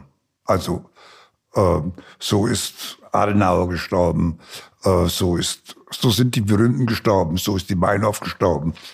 Hat es sich gelohnt? Was ist aus ihnen geworden? Ich bin zu Winkler gefahren, zu seinem Wunderpferd Haller, der bei der Olympiade in Stockholm halb ohnmächtig auf dem Sattel saß, die Rippen gebrochen, er konnte gar nicht mehr, mehr reiten. Er konnte nur noch drauf sich klammern an Hallers äh, Schopf. Und Haller gewann die Goldmedaille. Und Haller hatte sein Gnadenbrot jetzt mit durchgehängenden Rücken. Und ich habe zum ersten Mal gesehen, dass auch ein Pferd weiße Haare kriegt. Grau. Das alles habe ich geschrieben.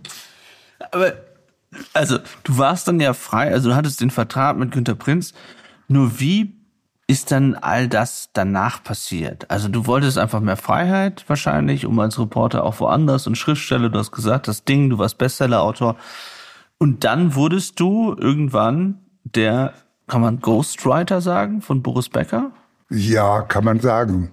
Wie war das? Also Boris Becker wurde, da sind wir schon sehr viele Jahre weiter, aber 1985, 86, ja. als ich geboren bin, wurde er Wimbledon-Sieger. Also inzwischen Inzwischen hat es sich herumgesprochen, dass ich äh, das ganz, gut schreiben kann. Ganz, ganz gut schreiben kann, gut fragen kann und und dann war war es irgendwann so. Warst du da immer noch frei? Bei, war frei. Bei Bild. Also ja. du warst. Ich war freier auch. Du hast deinen alten Traum des Schriftstellerseins erfüllt und, ja. und, und bist aber gleichzeitig, um Geld zu hatte verdienen. Schon, hatte schon mein, mein zweites Buch geschrieben, äh, im September, wenn ich noch lebe. Äh, das dritte Buch hatte ich in Arbeit, Big Story. Und dann rief Prinz an und sagte, du fahr nach London, äh, da spielt Boris. Finale Becker. damals, oder? Finale, ja. Also mein zweites Steckenpferd war auch Sport. Du hast bei der Fußball-WM. Ich war bei allen Fußball-WMs 74. Und das war auch wahrscheinlich noch irgendwie geiler damals als Reporter, oder? Ich meine, heute gibt's da Mix-Zones, wo alle irgendwie alles absperren. Ja, du warst näher dran und ich war Hast du im gleichen Hotel gewohnt, an der Bar ja, mit den Nationalspielern und so? Ich habe Netzer, der heute ein Halbfreund ist, Beckenbauer bin ich, habe ich kennengelernt, ganz nah. Gerd Müller. Ja, es gibt so viel zu erzählen, was wir alles bei Bild gemacht haben. Als eine WM war, beispielsweise, habe ich vier Wochen vorher angefangen, alle Nationalspieler zu besuchen. Eine Home Story sozusagen. ich habe Home Stories gemacht und habe sie beschrieben. Also wie es Ich sage Und wie, wie, und wie viele von denen hast du als Junggesellen bezeichnet? Also ich habe die Spieler vorher besucht und habe Porträts über sie geschrieben, von Völler bis äh, Beckenbauer und alle, wie sie hießen. Dann habe ich sie verfolgt während des Spiels und dann danach habe ich die Spiele erzählen lassen. So habe ich mein Tor geschossen, so war.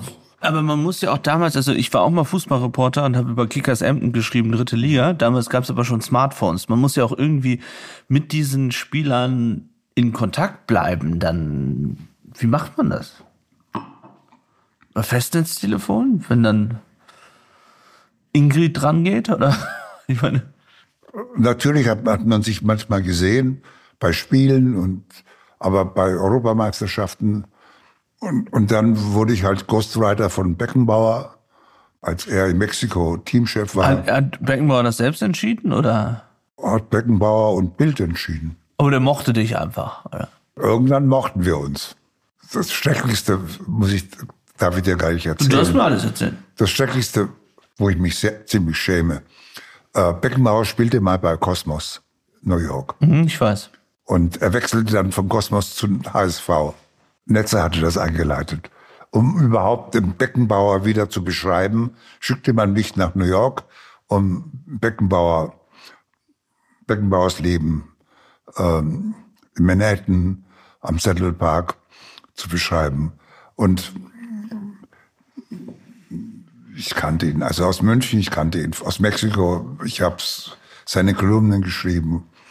Ich habe ihn beobachtet, wie er Koffer packt. Und also jetzt war ich mit ihm in Manhattan und dann gibt's ja den äh, New York Athletic Club Indoor, das ist am Essex House, wenn du das kennst. Und da gibt's ja einen Outdoor Club und da sind wir rausgegangen und ich habe mein Tonband angemacht. Wir lagen auf den Liegestühlen nebeneinander und, und Beckenbauer erzählte also von seinem Leben ähm, in New York und all dies. Und er erzählte so schön und ich schlief dabei ein. Warst du am Abend vorher aus, oder? Ich schlief einfach, ich war einfach ermattet und die Sonne und alles. Und Beckenbauer erzählte eine Stunde ohne. Aber das Thomann-Gerät Und das Thomann lief. Und als er merkte, dass ich schlief, schrie er, bin ich ein Arsch für dich, du schläfst ein, erzähl nicht so langweilig. Da sage ich, Franz, du hast so eine einschläfernde Stimme, es tut mir leid. Fragen wir Simone, Simone hieß seine Freundin, oder Diana hieß sie. Fragt Diana, vielleicht, vielleicht schläft sie auch immer ein bei dir. Wie war das für dich? Also es war bei mir zumindest so, natürlich gar kein Vergleich, es war dritte Liga, aber manche Leute mochte man ja so von den Spielern und war irgendwie so, war gleiches Alter und äh, mit den abgehangen und so. Und ich fand es immer schwierig, denen dann eine böse Note oder so zu geben. Oder also ich habe es natürlich trotzdem gemacht, weil unsere journalistische, ne, whatsoever, im Kicker und, und, und in der, in der Zeitung war es. War es schwierig für dich dann nach diesen Home Stories oder du triffst Franz irgendwie Distanz zu wahren? Oder war das für dich? Oder weil, weil du warst ja kein Sportreporter, ne? Ich habe es ja nicht mit, äh, also Hönes spielte fünf oder sowas. Das habe ich nie gemacht. Also Rummenigge habe ich besucht, als er noch ein ganz kleiner Spieler war. Und, und ich hockte in seinem, hatte ein Zimmer. Und dann erzähle ich von denen, erzähle von Träumen, von seinen Büchern, die er liest oder nicht liest. Von seinem Wunsch und wovon er träumt. Also ich habe die nie beurteilt als, als Sportler. heute, heute scheiße oder Verstehe. und, und so äh, war es also auch, weil ich Boris? Boris rief also Prinz an, sagte 1985. Ja, flieg nach London, äh, du hast eine Karte und wir haben Boris Becker angekauft. Ach, der wusste schon vorher, bevor Boris gewonnen hatte, Bild hatte ihn inwiefern eingekauft? Also Boris hatte einen Manager, der hieß Tiriak und Bild war interessiert an diesem jungen Mann, an, an Boris 17. Und wenn er gewinnt, dann zahlt Bild ihm eine Million Für was? für äh, ein Jahr Print-Exklusivität. Aber Exklusivität im Sinne von, Print, alles, was, was Boris sagt und Achso, der, der hat dann nur noch mit Bild gesprochen. der, der hat, kann, kann auch mit allen anderen sprechen, aber alles, was geschrieben ist, ist bei Bild. Ah. Also wir hatten die Print-Exklusivität für Boris. Ja, erstmal so ein bisschen, würde ich sagen, gegen journalistische Standards. Oh, Also, war vielleicht andere Zeit, aber ich meine, man denkt ja so, klar, der Boris war damals als 17-Jähriger eben der Superstar, ne? Also wenn er gewinnt, eine Million und wenn er verliert, 500.000. Weil er Vize Wimbledon gewesen Ja. wäre. Und du fährst also, oder Und fliegst haben, in dieses das, Finale. haben, das haben die, der, der Tiriak, der Manager von Boris und der Chefredakteur von Bild ausgemacht. Und er gewann. und du saßt auf der Tribüne und du hattest ihn vorher noch nie gesehen. Nein. Na, Noch nie getroffen, noch nicht mal Handshake. Ich hatte nur eine Adresse in sein Hotel. Dann bin ich ins Hotel gefahren Also Moment, er gewinnt das Game, Game. an dem Abend und wann fährst du in das Hotel? und dann fahre ich in das Hotel. Da Direkt abends. Ja. Zur Siegerparty. Ja, ja, nicht zur Siegerparty, sondern vor der Siegerparty. Vor der Siegerparty, also am Abend, bevor das Match stattfindet. Und dann nach dem Match, nach Ah, okay. dem Sieg. Ja, ja, also Siegerparty, das meine ich ja damit. Ja, die Siegerparty fand ja dann in, Ja, ja. nicht im Hotel statt. Jedenfalls habe ich gesagt, Boris, so, da bin ich. Gradation. Und wie fand er dich so? Und dann sage ich, wir müssen jetzt reden, äh, aber heute geht's wohl nicht. Reden wir morgen. War er besoffen? Nein. Und Chirac sagte, ja, morgen sind wir in Monte Carlo. Und am Monte Carlo Club, da um 11 Uhr.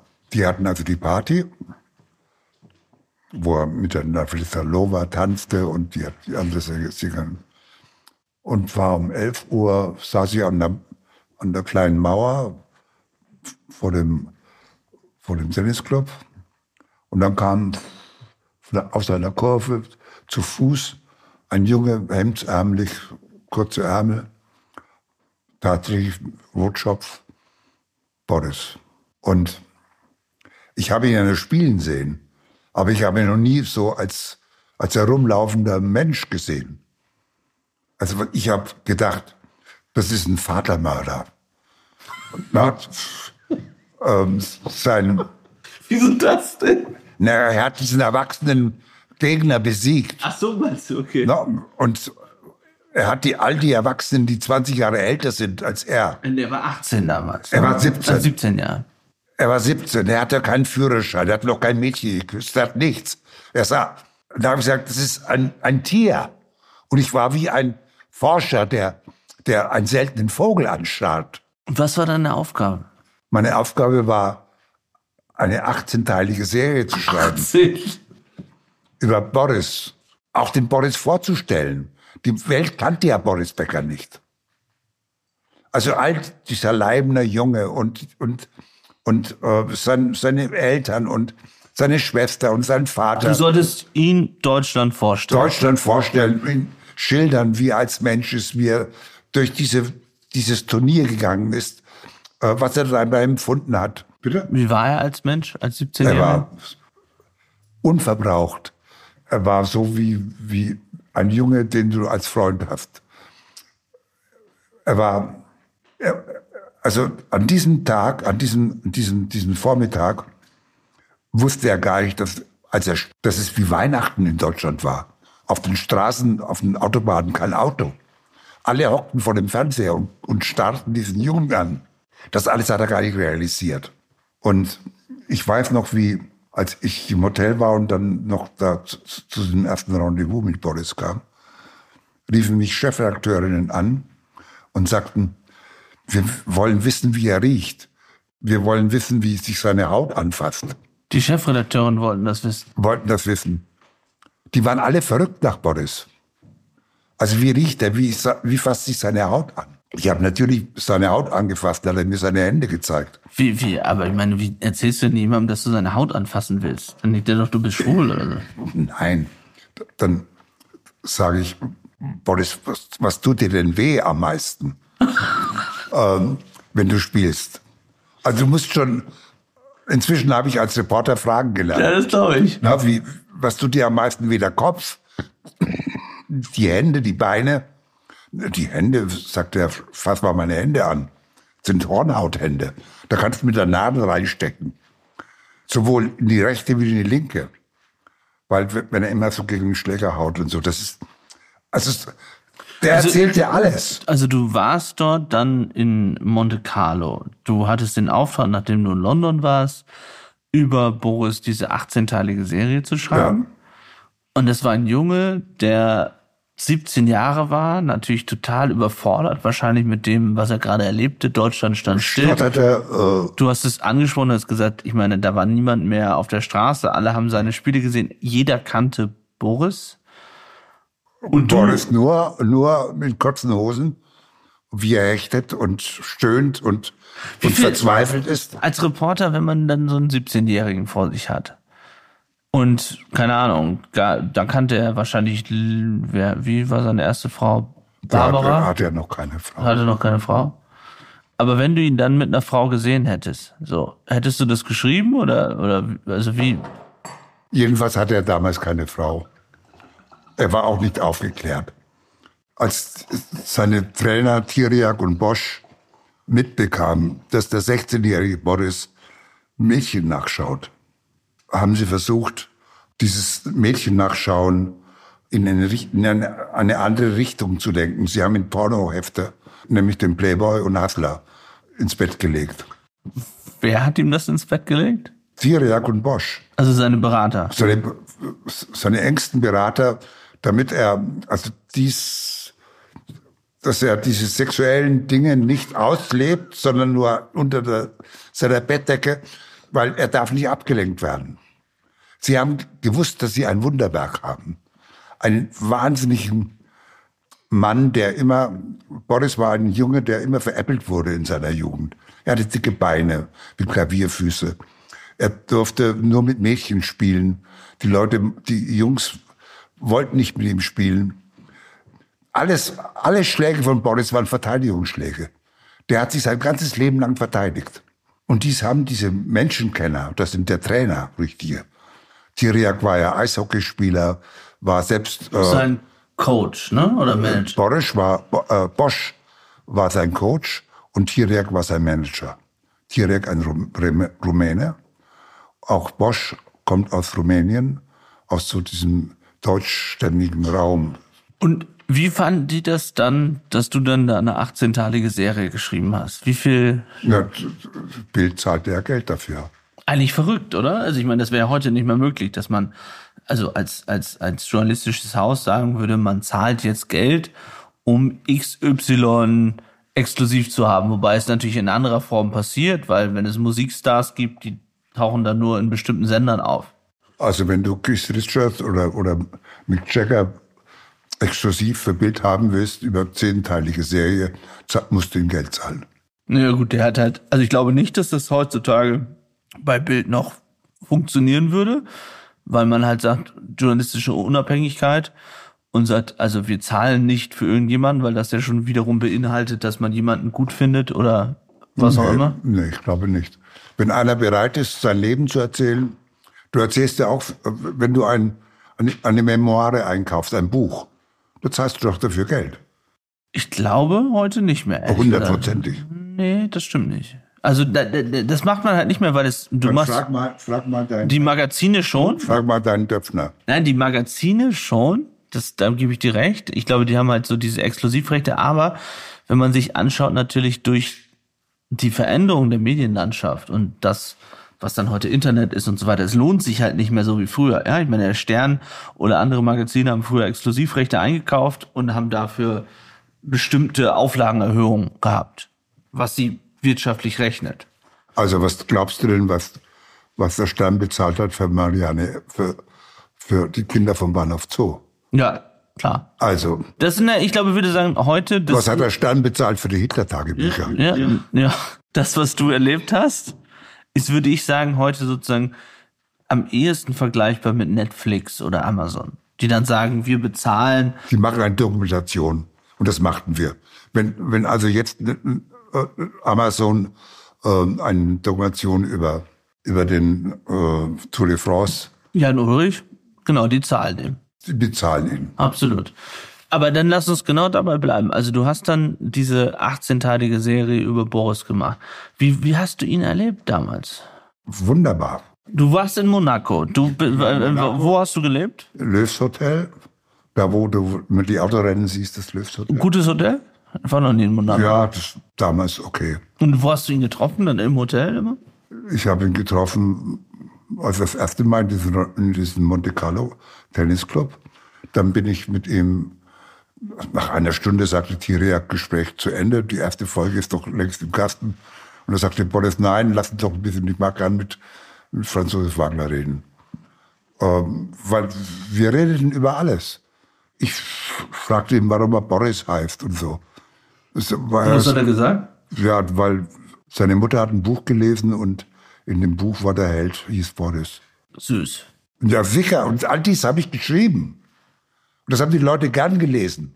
Und auch wie er, wie er sich Siege erträumt und so. Wenn du all das erlebt hast mit ihm, wie viel Mitleid hast du heute mit ihm, wenn du siehst, was da alles so durch die Welt geistert? Hast du jemals wieder Kontakt mit ihm gehabt? Ja, ich habe lange Kontakt mit ihm gehabt. Äh, und natürlich ist von Boris heute zu sprechen, ist wie ein Märchen von hinten zu erzählen. Also das ist ja schrecklich. Ich habe auch ziemlich hart über ihn geschrieben. Ich habe okay. geschrieben, auch du arme Sau. Boris war wirklich ein, ein wenn ich sage, ein Nutella-Typ. Äh, ich hatte damals äh, Probleme mit meiner Ehe. Und Boris konnte es nicht verstehen. Und er sagte, ich komme, ich muss mal mit deiner Frau reden, sagt er. Moment, du hast dem 17-jährigen Boris von den Problemen in deiner Ehe erzählt? Da war er inzwischen 19, 20. Okay, immerhin. Ja. Aber wir kannten uns so gut und der merkte, dass ich Probleme habe und so. Und dann fragt er dich einfach. Dann sagt er, nein, man muss doch zusammenbleiben und so all dies. Also so gut war der. Aber dann wart ihr ja auch sehr, sehr eng dann. Ne? Ja, wir waren sehr eng. Wenn du ihm von deinen privaten Problemen erzählst? Ich habe jetzt nicht gesagt, dass ich, dass ich äh, getrennt lebe. Ja, ja. Natürlich habe ich erzählt, dass ich lebe getrennt, wie schon seit vielen Jahren. Und dann sagt er, wie kannst du das machen? Das ist doch und dann ist er auch tatsächlich mal zu, zu mir nach Hause gekommen. Du hast damals so gelebt? In Hamburg. In Hamburg. Ich bin auch mit Boris dann durch halb Europa und, und Amerika natürlich auch. Und so hast du begleitet nach der ja, Wimbledon. Weil Bild forderte ja das ganze Jahr Berichte. War bezahlt. Wir waren in Houston, wo dann, wo, wo, wo diese da wurden immer die besten Tennisspieler, ne, spielten dann ihr, ihr Weltcup aus in ihre Weltmeisterschaft. Wie fleißig der war und wie, und wie viel tausend Aufschläge er machte. Also das alles zu beobachten, wie ein Mensch. Und du selbst warst ja auch Tennisspieler. Ja. Hast du mit ihm mal Tennis gespielt? Zwei, drei Schläge. War die Tatsache, dass du Boris so begleitet hast und bei der WM so gut berichtet hast. War das der Grund dafür, dass du Chefredakteur wurdest? Das glaube ich nicht. Also heute, heute würde ich sicher nicht Chefredakteur werden. Warum? Weil ähm, ein Chefredakteur muss über andere Fähigkeiten verfügen als ich. Was ist das? Was kannst du denn nicht? Also ein Chefredakteur ist ja ein, ja, es ist ein, ein Brand. Ne? Also ich war ja noch ein Chefredakteur, der bildende Schriften formulierte und der Artikel redigierte und Überschriften machte und also der sozusagen in dem Maschinenraum in der Maschinenraum arbeitete. Der Chefredakteur von heute hat, muss andere Qualitäten haben. Aber, aber, das weiß ich nicht. Also wenn ich jetzt heute zum Beispiel Marion und Robert sehe über Bild, die sind sehr viel im Newsroom, kümmern sich sehr um Überschriften, um Inhalte. Kommt doch einfach darauf an, wie man sich selbst definiert als Chefredakteur, oder? Oder Julian damals hat irgendwie auch in allen Inhalten mitgespielt. Ich weiß es nicht. Ich, äh, ich glaube. Aber was war die Qualität, von der dann damals, du warst zunächst Chefredakteur in der, bei der Bunden, richtig? Mhm. Also du warst dann großer, heute würde man sagen, Chefautor, Chefreporter, großer Journalist, der über die Großen dieser Welt geschrieben hat. Und dann hat sich Bunte gesagt, Mensch, den brauchen wir als Chefredakteur oder wie ist das passiert? Naja, es ist so passiert, dass es kommt halt immer darauf auch an, wo, wo sind welche Menschen, wer kennt dich, äh, wer glaubt in dir was zu sehen.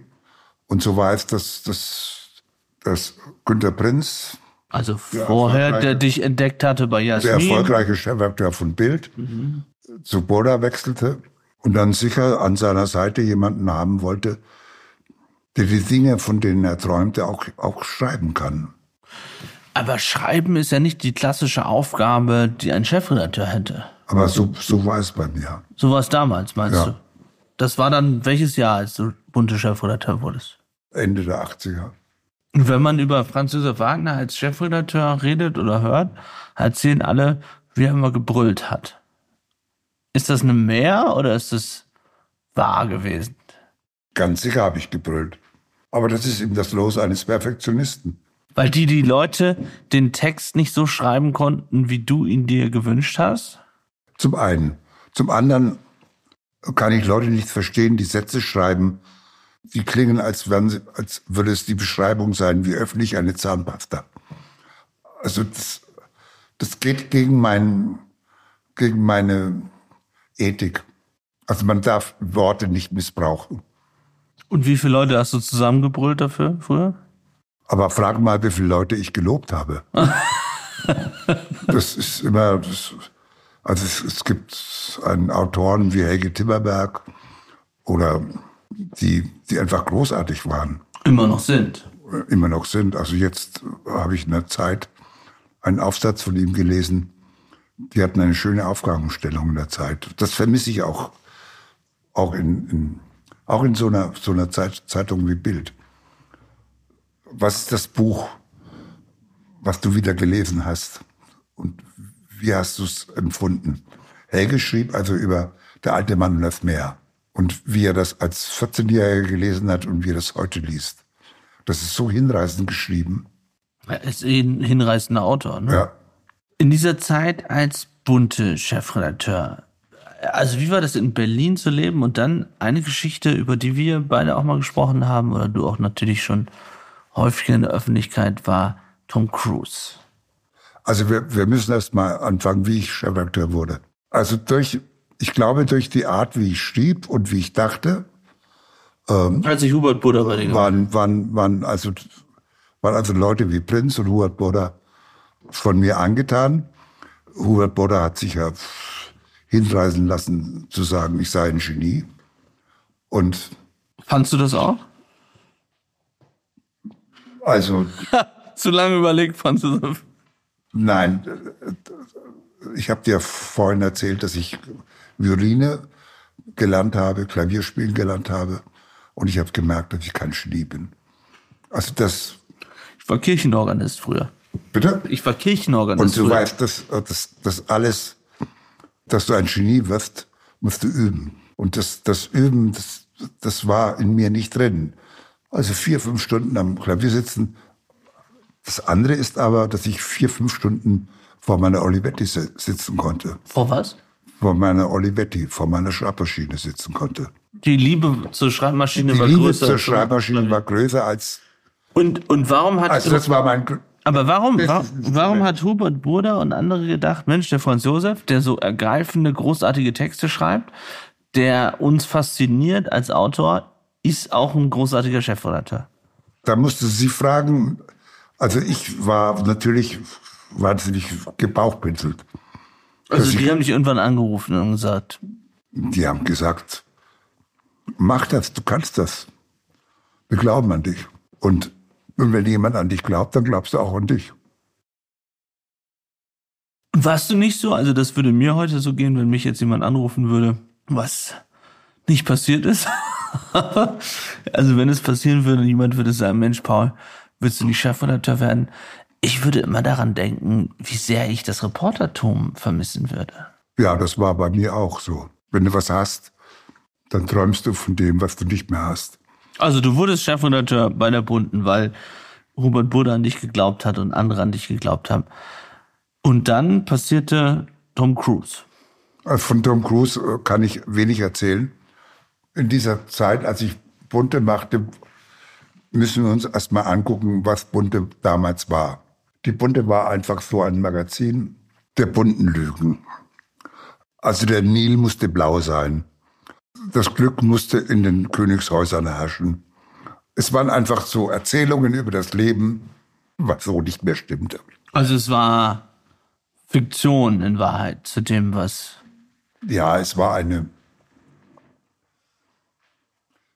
Es war eine, eine Wundertüte, die aber nichts mit dem Leben zu tun hatte. Menschen kamen nur ideal, als Idealfiguren vor und es war auch eine gewisse Behäbigkeit und vielleicht auch Provinzialität.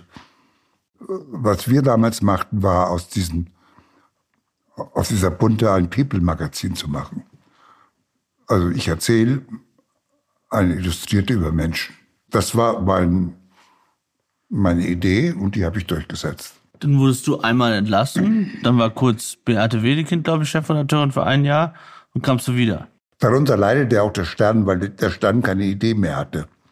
Also der Stern war ja ein Magazin für Eskapismus, für herrliche Strände, unbekannte Orte.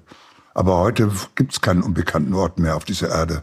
Also überall, auf jedem Strand, wo du bist, kommt ein Sachse und verstehst du, äh, was will der Stern berichten? Und wie oft, als du Chefredakteur warst von der Bunten, und wir müssen gleich trotzdem noch mal kurz zu Tom Cruise kommen, aber wie oft hast du das Reportersein vermisst? Dass du dachtest, Mensch, über den Krieg möchte ich eigentlich jetzt berichten. Also immer, wenn ich eine schlechte Reportage drucken musste. Wieso musstest? Naja, das Blatt musst du ja füllen. Jedenfalls war es auch eine tolle, tolle Erfahrung, mit Menschen zu arbeiten. Denn du bist als Reporter oft meistens ja ein Einzelgänger. Und also dich in einer Gemeinschaft einzufügen und, und dann warten sie alle, dass du das, du das Richtige sagst morgens. Du musst. Wie oft hast du das Richtige gesagt? Das, oft, oft sicher nicht, aber du musst ihnen doch morgen sagen, was zu tun ist. Das fand ich immer das Schwierigste. Also wie, wie baue ich ein Blatt auf? Wie, wie erzähle ich eine Geschichte? Wie kann ich eine Redaktion überzeugen, dass ich eine Geschichte schreibe über, über das Ende der Blondinen? Die letzte Blondine wird im Jahr 2038 sterben. Hast du das geschrieben so? Ja, also das Ende der Blondinen. Dann musst du es auch begründen. Wie hast du es begründet? Die leben, also wir sind jetzt, wir sind jetzt ja 2022, aber 23, ja. Das dunkle Haar wird sich durchsetzen und. Hast du gesagt? Wissenschaftlich ein bisschen bewiesen. ein bisschen. Aber dann hast du die ehrlichsten Blondinen. Dann hast du die, und dann das rote Haar. Was bedeutet das? Also, plötzlich rauszutreten aus den, den alten Denkmustern, wie mache ich eine Geschichte? Neue Geschichte, neues Denken. Ich erzähle dir mal, äh, also wir hatten ja in Bunte auch Kosmetik. Ich Hast glaub, du dich dafür interessiert?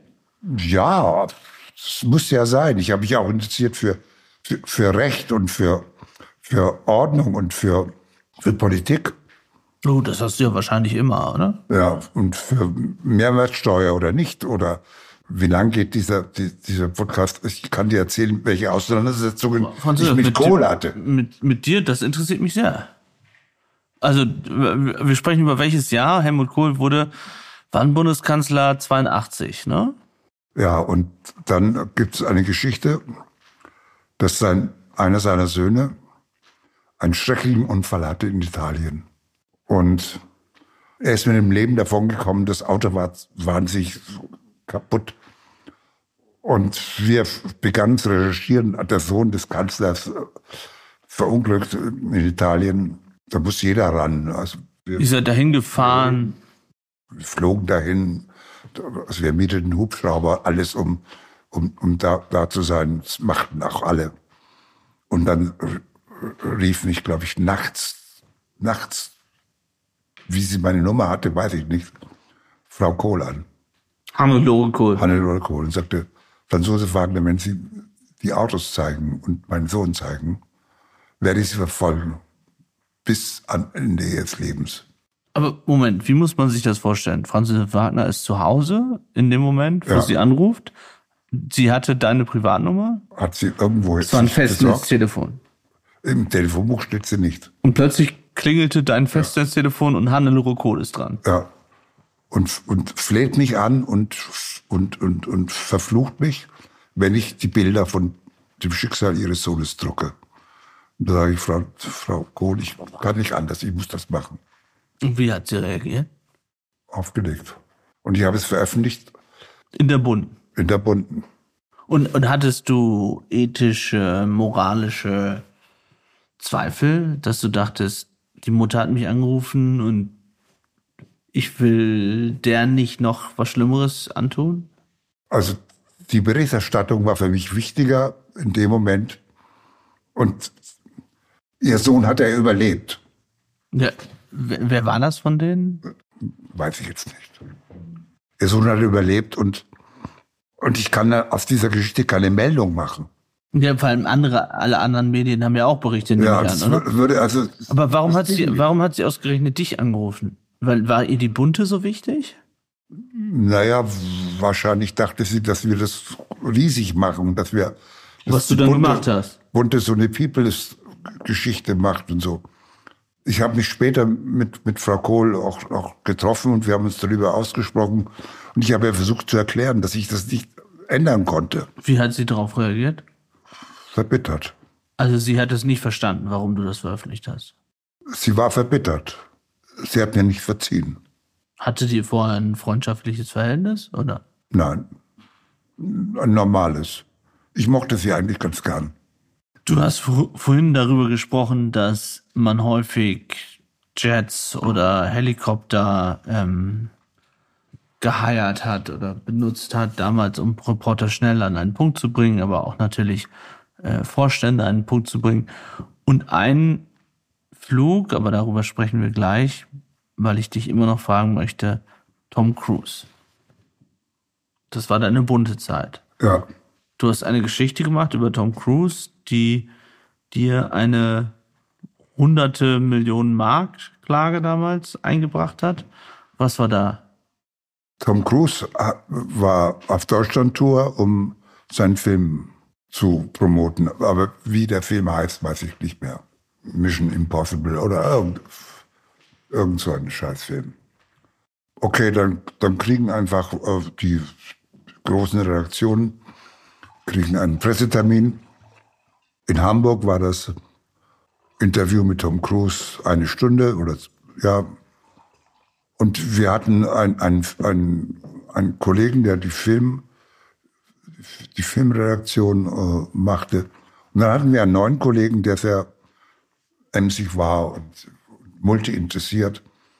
Und der sagte, lass, lass mich das Interview führen. Und ähm, ich dachte, vielleicht ist es ganz gut, wenn dieser junge Kollege mal die alten eingeschlafenen Säcke oh, aufweckt. Vielleicht bringt er was zu Wege. Also ich sagte, komm, ich sagte nicht zu dem alteingesessenen Redakteur, der, der Filmredakteur war, sagte ich, mach das Interview, sondern sagte zu dem, zu dem jungen Kollegen, jung, weiß ich nicht, der war vielleicht Mitte 30. Empfohlen wurde mir dieser Kollege übrigens von Marquardt, dem Chefredakteur von Focus. Der war auch einige Zeit in Amerika, äh, war irgendwie bei Fox oder was weiß ich. Jedenfalls war er, schien ein toller Typ zu sein. Er machte das Interview und er brachte mir das Interview geschrieben. Ich begann es zu redigieren, also es durchzulesen. Und, und da stand eine Passage äh, in dem Interview, wie, wie toll es, wie toll es Cruz, wie toll Cruz es findet. Also ich, ich sage jetzt nicht wörtlich, sondern wie toll es ist, dass es Adoptionen gibt, äh, wenn man als Elternteil eben keine eigenen Kinder schafft, kann man sich einfach Kinder nicht kaufen, sondern Kinder, man kann Kinder kriegen und das ist ein wunderbares Familienleben. Und so geht es weiter und ich sage, das ist ja toll und so, ne? Mit einer so offen drüber redet. Und naja, dann kommt wieder mein, ein bisschen bissiger und, und überspitzter Humor ins Spiel. Ich schrieb über die Geschichte leere Lenden, volle Kassen. Das war die Zeile. Die, die Zeile, die Überschrift hieß sehr überspitzt. Ganz bisschen Franzose. Ja. Die Geschichte erschien und es waren alle waren natürlich schon, ja, sie war eine tolle Geschichte. Mit Fotos, wie, wie du es dir wünschst. Bunte erscheint donnerstags. Ja. Und jeden Sonntag, jeden Samstag bin ich in eine Redaktion gefahren, um Post zu erledigen, wo ich in der Woche nicht dazu kam und so. Und öffne also Briefe oder irgendwas und, und dann fängt der, der Fernschreiber an, im, im Sekretariat zu tickern, tickern und es hört nicht auf. Ein ellenlanges Fax kommt da raus und ich gehe dann hin und, und reiß mal die ersten Blätter ab und fange an zu lesen, oben am Kopf.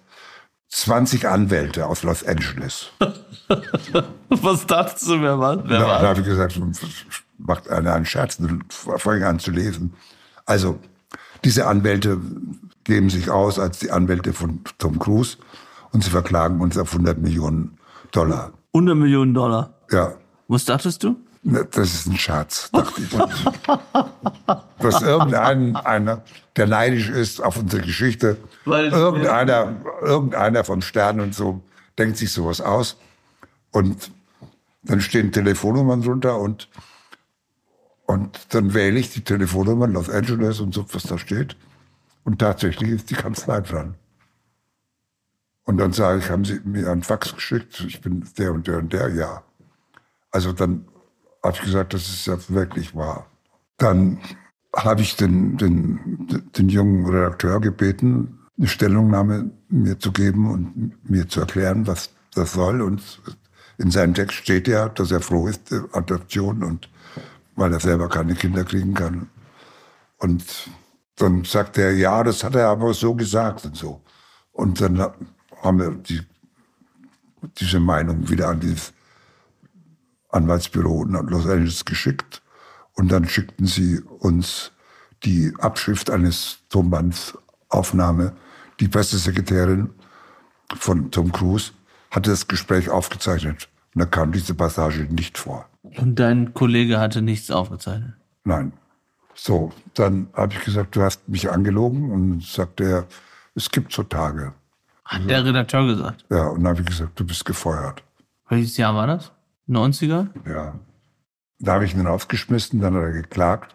Das Gericht hat mir dann Recht gegeben. Aber lass uns bei Tom Cruise bleiben. Also der hat diese 100 Millionen Klage gegen dich. Ja.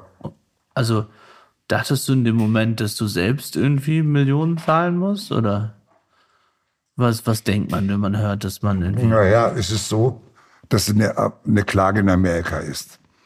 Nun hat äh, in Amerika einige Druckereien und Landbesitz, glaube ich. Also Die konnten gegen die klagen. Sie konnten also, und da wir in Amerika erscheinen, also in Los Angeles äh, am, am Samstag, kannst du die Bunte lesen, ähm, hatten die eine Handhabe. Das, Was passierte dann? dann versuchte ich mich zu retten. Also du versuchst dann irgendwie, also inzwischen waren die Medien äh, voll davon und du kannst dir ja vorstellen, wie 100 Millionen Klage hat er keine Zeitschrift inzwischen oder damals nicht gehabt oder bis heute nicht. Ich habe dann irgendwie noch mal einen Artikel geschrieben über Tom Cruise. Aber war das denn, wie, wie, wie ist das bei dir? Hast du denn irgendwie so nicht mehr schlafen können oder macht das bei dir, hat das bei dir so eine Nervosität ausgelöst oder war dir das so, we'll see how it comes? Ich bin ja auch ein Straßenjunge. Und dann habe ich mir gedacht, okay, dann, dann will ich mal den Leuten erzählen, wer Tom Cruise ist. Und habe dann über seine Scientology-Nähe berichtet. Aber dann passierte etwas, was alles verändert hat. Ich weiß, ich, ich, ich komme da nicht raus, aber ich muss irgendwie mich, mich verteidigen oder ich muss, ich, ich wusste nicht, was ich tue. Also dieses, dieses Scientology-Nähe haben, haben, haben jetzt nicht wir geschrieben, sondern wir haben es dann verbreitet. Wir haben dann Leuten erzählt, ne? Naja. in anderen Medien, Tom Cruise, Scientology und das ist eine ko komische, korrupte Kirche, die Leute irgendwie brainwash und all dies, was du weißt. Und dann passierte ein, ein furchtbares Unglück. Vier Manager von Borda in der Borda-Maschine. Wie viele Wochen nach, Das war so ein Monat ein Monat nach der Klage?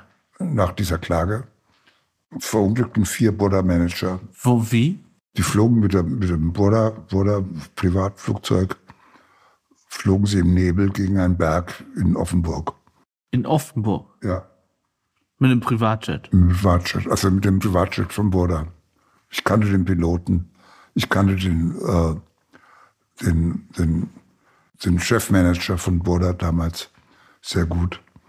Und noch drei seiner Kollegen sind da gestorben. Ein furchtbares Unglück. Der komplette Vorstand von Burda. So Ja. ungefähr. War aber Robert Buddha nicht drin, weil. Nee, eben seine Manager. Also der Mann, der die Anzeigen und den Vertrieb unter sich hatte. All die, also all die wichtigen Köpfe waren weg. Zwei Tage später wieder aus dem gleichen Ticker kam ein Fax aus Nizza. Negresco, das Hotel, Tom Cruise, lieber Franz Josef Wagner. Ich bin Pilot, habe erfahren, dass Ihre Manager beim Flugunglück ums Leben gekommen sind. Ich ziehe meine Klage zurück, Tom Cruise. Wow. So, das war die Geschichte mit Tom Cruise. Ein Vierteljahr später bin ich bei der Oscarverleihung in Los Angeles.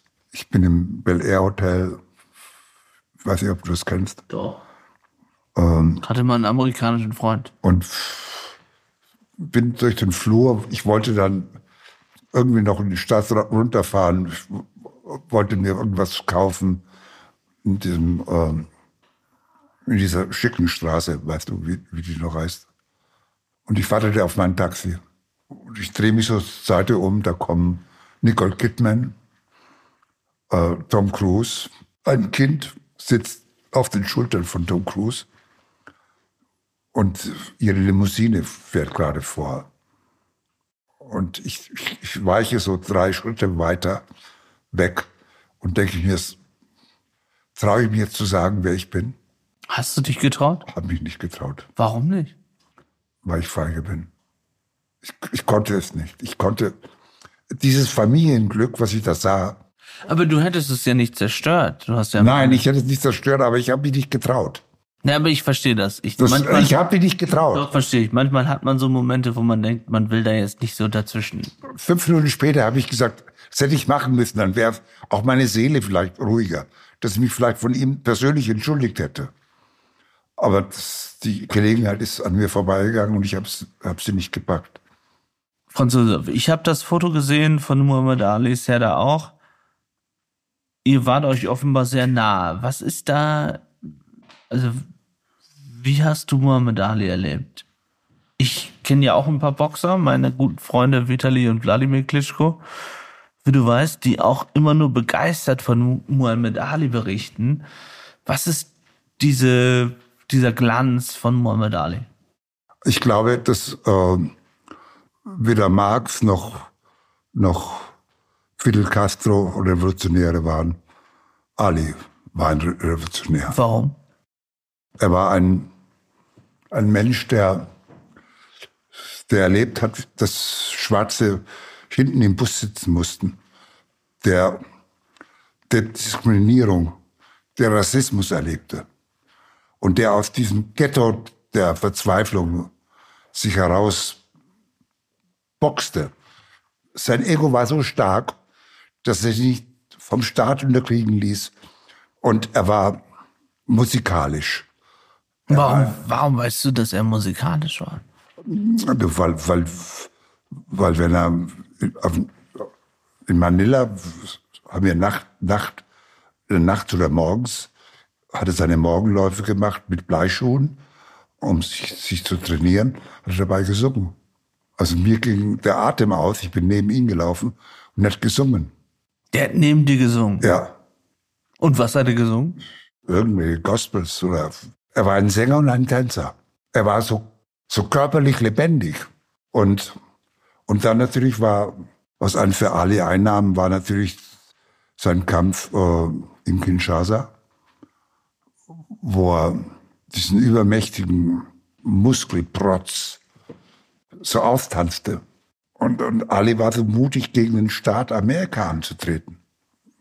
Sie wollten ihn einziehen in die Armee, in die Armee und er sollte in den Viet, Viet, Vietnam, Vietnam gehen. Und dann sagte er, kein Vietnameser hat zu mir Nigger gesagt, wieso soll ich sie erschießen? Dann wurden ihm alle Titel aberkannt, äh, bekam Boxverbot. Das hat er durchgestanden.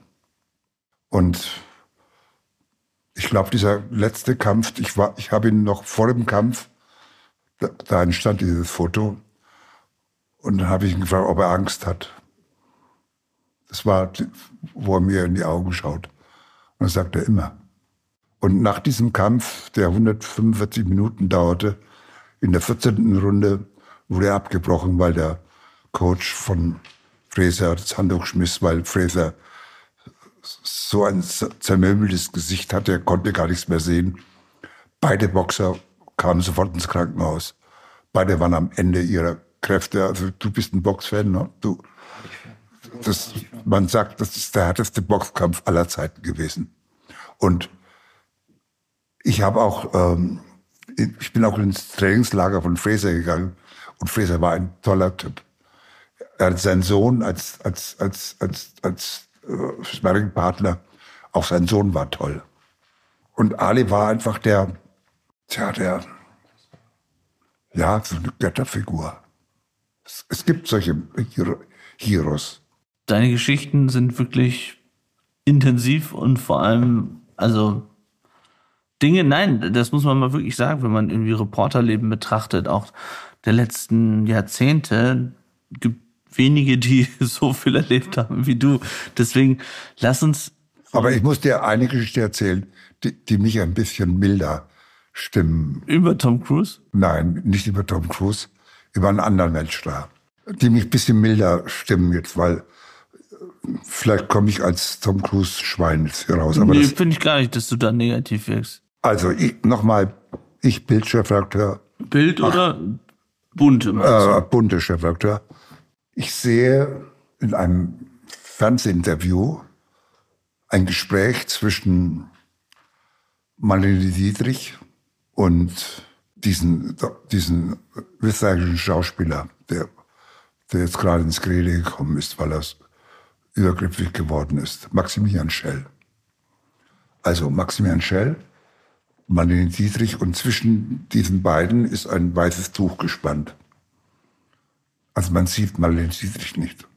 Und ich sage mir, so wie ich da so sitze, ich möchte eigentlich Marlene Dietrich sehen. Und gebe so meiner Vorreaktion, es wäre doch mal schön, dass irgendwann jemand, ein Paparazzi, die Marlene Dietrich fotografiert. Die muss doch mal aus ihrer Paris, Pariser Wohnung rausgehen, in den Bois de Boulogne äh, spazieren gehen. Irgendwie hat mich das gereizt, diese Marlene Dietrich zu sehen. Dann habe ich es wieder vergessen. Dann bekommt unser Pariser Büro einen Anruf. Paparazzi hätten Marlene Dietrich fotografiert und wir könnten die Bilder kaufen. Ich schicke äh, den Artdirektor nach Paris, um sich die Fotos anzusehen und, und ob man sie kauft. Ob das, und dann ruft er mich an, sagte, ja, das ist Marlene Dietrich. Und sage ich, dann kauf sie. Wir kauften sie für 200.000. 200.000? 200.000. Hast du damals ausgegeben? Ja. Was war das Größte, was du ausgegeben hast, jemand? Das Größte war vielleicht 800.000 für die Hochzeit von Schumacher. Aber Mark damals. Mark. Für die bunte. Ja exklusiv. Was war es das wert? Ja. 800, ich meine 800.000, das musst du erstmal wieder reinbekommen im Sinne von Auflage. Wir hatten äh, die höchste Auflage bei Schumacher. Ich habe 1,2 Millionen. Ich habe ein Interview mit dir darüber gelesen, wo du gesagt hast, weil eben nicht, du fandst die Bilder total langweilig, weil eben nicht Promis drauf waren, sondern der Kfz-Mechaniker. Genau. Ja. Und ich dachte, das ist alles furchtbar. Ich habe Geld aus dem Fenster rausgeschmissen. Aber genau das hat die Leute fasziniert. Egal, jetzt zur Marlene Dietrich. Und ich kaufe die und dann kommt er mit den Fotos an. Ich sehe die Fotos in der Schrecke. Eine alte Frau versucht mit Handtüchern ihr Gesicht zu verdecken. Sie wurde richtig überfallen. Der Hintergrund ist, der Mann, der ihr die Nägel machte und ihre Frisur machte, den haben Paparazzis überredet, Schlüssel reinzugehen, sie zu fotografieren und dann, das, dann habe ich gesagt, okay, jetzt muss ich irgendwie, jetzt muss ich ähm, auf dieser Nummer rauskommen und habe äh, die Tochter von Dietrich angerufen, Frau Riva in New York und habe sie gebeten, sofort in die Concorde einzusteigen. Ich habe hier Fotos und auch Tagebücher von der Marlene Dietrich. Die soll sie sich abholen und sofort zu ihrer Tochter fahren. Und sie setzte sich ins Flugzeug, kam zu mir, ich, ich händigte ihr das alles aus. Dann hat Eve, also Frau Riva ähm, mit ihrer Mutter die Bilder verbrannt und dann erhielt ich einen Brief von Marlene Dietrich und da schrieb sie mir, dass ich einfach ein nobler Mann bin. Den Brief habe ich noch hier. Willst du den Brief sehen? Sehr geehrter Herr Wagner, meine Tochter hat mir gesagt, was ich Ihnen zu verdanken habe. Sie sind der einzige Mann auf dieser Welt, den Prinzipien, der Prinzipien und Sitten hat. Mein Dank kann ich nicht in Worten ausdrücken. Möge der Himmel sie beschützen. Hast du sie mal wieder getroffen danach? Nein, wir haben telefoniert. Sie hat mich äh, nicht jede Woche, aber alle 14 Tage angerufen, wie es mir geht, ob ich genügend zu essen habe. Sie war sehr klatschsüchtig sie wollte wissen, was der Star macht und äh, was ich drüber gelesen habe. Sie hat Elizabeth Taylor gehasst. Sie hat über Rock Hudson gesprochen. Äh, also sie war schon eine, ja, eine, eine seltsame Frau, die eine Berliner Offizierstochter, die einfach sagt, lebt gesund und bleib so und, und was macht der und das und bis zu ihrem Tod haben wir zusammen telefoniert. Franz Josef, nach sozusagen deiner bunte Zeit wurdest du BZ-Chefredakteur. Du hast in Berlin jahrelang oder fast ein Jahrzehnt sozusagen die Stadtpolitik bestimmt. Wir sitzen ja auch gerade hier in Berlin, in Westberlin, das darf man, glaube ich, verraten. Aber was mich schon noch interessiert ist, und das ist ja sozusagen dein Job bis heute und das schließt sich dem an, worüber wir am Anfang gesprochen haben, über deine Kolumnen. Wie ist es dann passiert, dass du dieser bekannte Kolumnist wurdest? Weil ich erinnere mich, als bevor ich bei Bild angefangen habe, kannte ich dich natürlich schon. Und ich erinnere mich an eine Szene, wo du vom NDR begleitet wurdest und die mit dir zum Springerhochhaus gefahren sind und du den Eingang nicht gefunden hast und du bist irgendwie so an verschiedene Eingänge und wo hast da geklopft und du wusstest gar nicht, wer wer ist und wusstest auch nicht, wer deine Sekretärin ist, weil du halt Reporter, Kolumnist, ja, am Ende Star bist. Wie war das dann, von all diesen Chefredakteuren zurückzukommen und dann diese Kolumne zu machen, die Millionen Menschen jeden Tag lesen? Also ähm, ich muss mal zu Berlin was sagen. Ich bin ja nach der Wende nach Berlin gezogen, ähm, weil es versprach, die aufregendste Stadt äh, der Welt zu werden. Eine Stadt, die getrennt war. Wie wächst sie zusammen? Und es war für mich also größer, Chefredakteur der BZ zu werden, der ältesten Tageszeitung, Boulevardzeitung Berlins. Der Kronprinz hat sie gelesen. Der Kronprinz. Der ist mit seinem Pferd geritten, hat dem Zeitungsverkäufer die Zeitung aus der Hand genommen. Ähm, wie, was wird es für eine Stadt der Träume?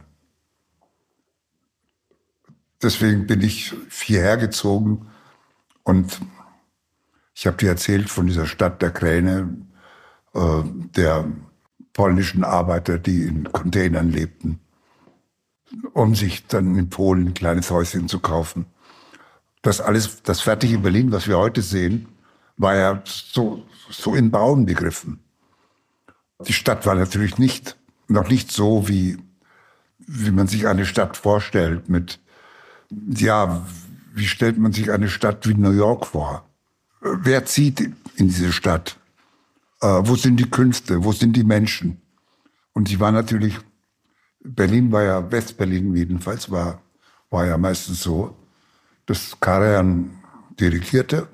Da kamen die Westberliner am Samstag an und am Montagmorgen flogen sie wieder zurück nach München oder Hamburg.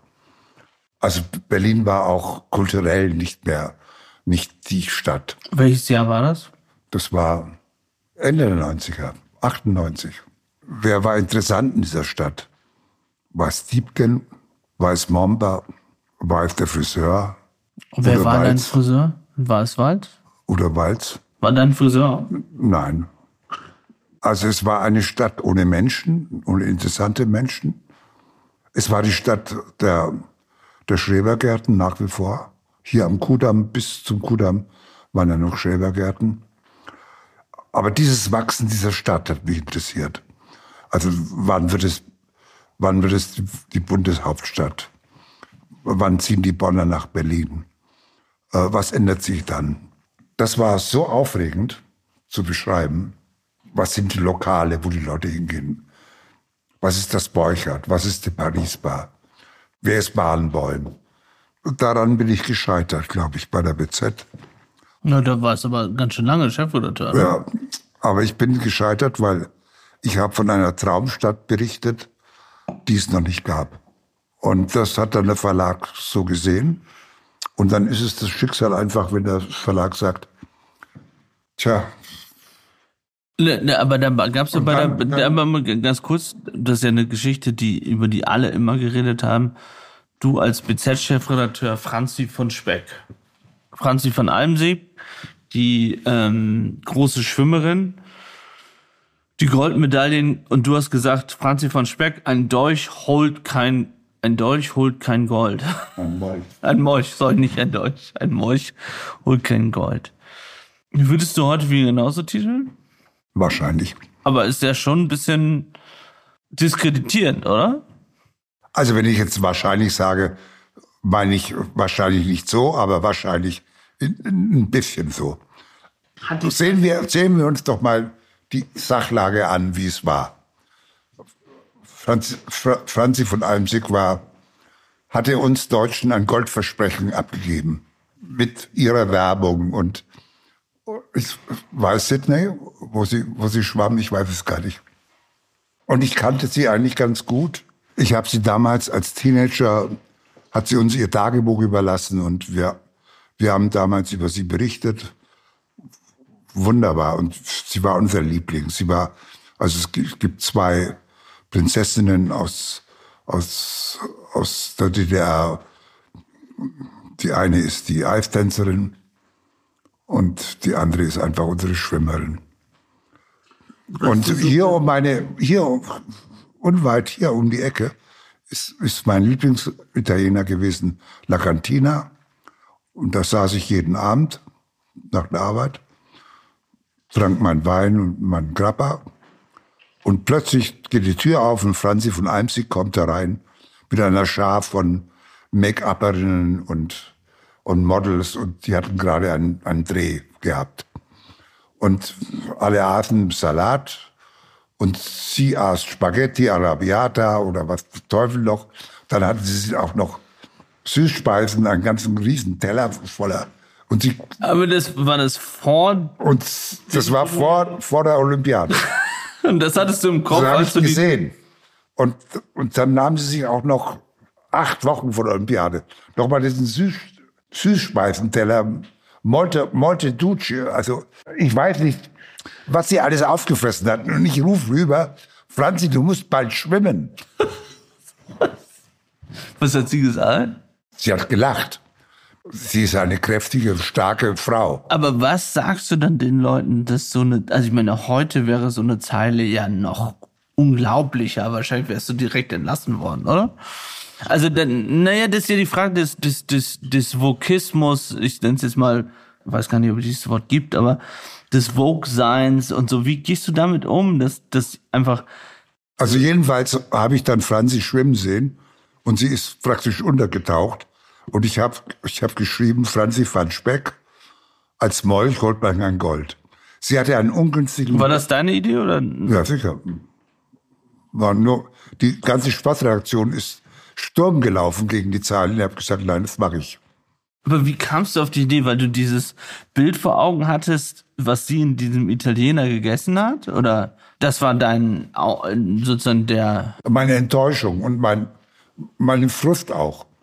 Ich weiß, dass es, deswegen würde ich heute auch nicht mehr schreiben. Deswegen rede ich über Vogue.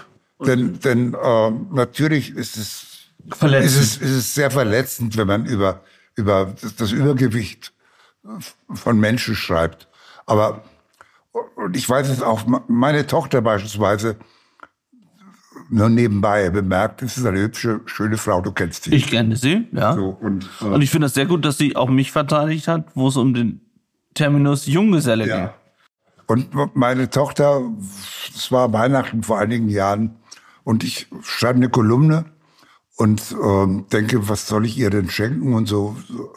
Und da gibt es ja jetzt bei Tiffany gibt es so äh, silberne, silberne Stecher, wo man sich die Pommes frites in den Mund führt mit silbernen Besteck. Und soll ich ihr das schenken? Und dann schreibe ich in der Kolumne, aber nein, sie hat, sie glaubt ja eh, dass sie einen dicken Arsch hat. Ne? Hast du geschrieben? Ja.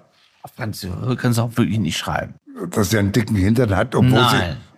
sie. Das habe ich auch geschrieben, obwohl sie, obwohl sie wunderbar schlank ist. Ich will super schlanke Frau. Sie ist super schlank. Aber das schenke ich ihr nicht, weil sie sowieso immer denkt, dass sie einen, dicken, einen zu dicken Hintern hat. Danach hat sie mich nicht zu Weihnachten mehr eingeladen. Oha, bist du dieses Jahr eingeladen? Ja. Hast du eine Gegenkolumne geschrieben? Sie hat mir inzwischen verziehen. Aber ich weiß, dass dass man das nicht mehr macht, dass man das nicht macht. Aber, aber, äh, also, das habe ich ja vorhin gefragt. Also, wenn du in einer Situation wie heute Chefredakteur wärst, wo einfach Vogue eine große Rolle spielt und Shitstorms und Twitter und all das, was da ist. Auf der anderen Seite ist Franzi van Speck genial. Sie hängt im Museum, im Museum der Schlagzeilen. Hat sie dir verziehen? Nein. Nie? Hast du es versucht? Nein, ich war, ähm, ich war bei den, bei den Olympischen Spielen in Athen, wo sie geschwommen ist. Und ich glaube, das ist 2000 gewesen. Ja. 20 Jahre auch wieder, ja. aber ich hätte ja danach noch verziehen. Und dann war ich, war ich nochmal, hab, hab, hab, hab sie, sie angeschaut. Und ich wünschte, dass sie eine Medaille gewinnt, aber sie hat nichts gewonnen. Aber wie war das von all diesen Chefredaktionen dann, diese Kolumne in Bild zu machen auf diesen wenigen Zahlen? Worüber wir am Anfang gesprochen haben, wo meine Mama sich aufgeregt hat und gesagt, wie kann der schreiben, dass so ungefähr, dass das nicht wichtig ist, was du irgendwie, wen du so hast und so. Und ähm, Thema Junggeselle, wo du ja nicht mal weißt, ob ich einen Freund habe oder so. Aber wie war das? für dich, da anzufangen? Junggeselle war doch allein verantwortlich. Er ist allein verantwortlich für sein Leben. Er, ein, ein, Familienvater ist verantwortlich für. Das stimmt. Vater mehrere. ist was anderes. Das war meines einziges weiß ich doch, Sorge. Weiß ich doch. Ich habe doch meiner Mama das längst erklärt. Ja. Also die liebt dich trotzdem weiterhin, aber Darauf hat sie mich nur angesprochen. Nur dieses, diese Kolumne dort auf diesen Zeilen zu haben. Und ich habe ja gerade schon angesprochen, diesen NDR-Film, den ich von dir geschaut habe, bevor du überhaupt bei Bild angefangen hast.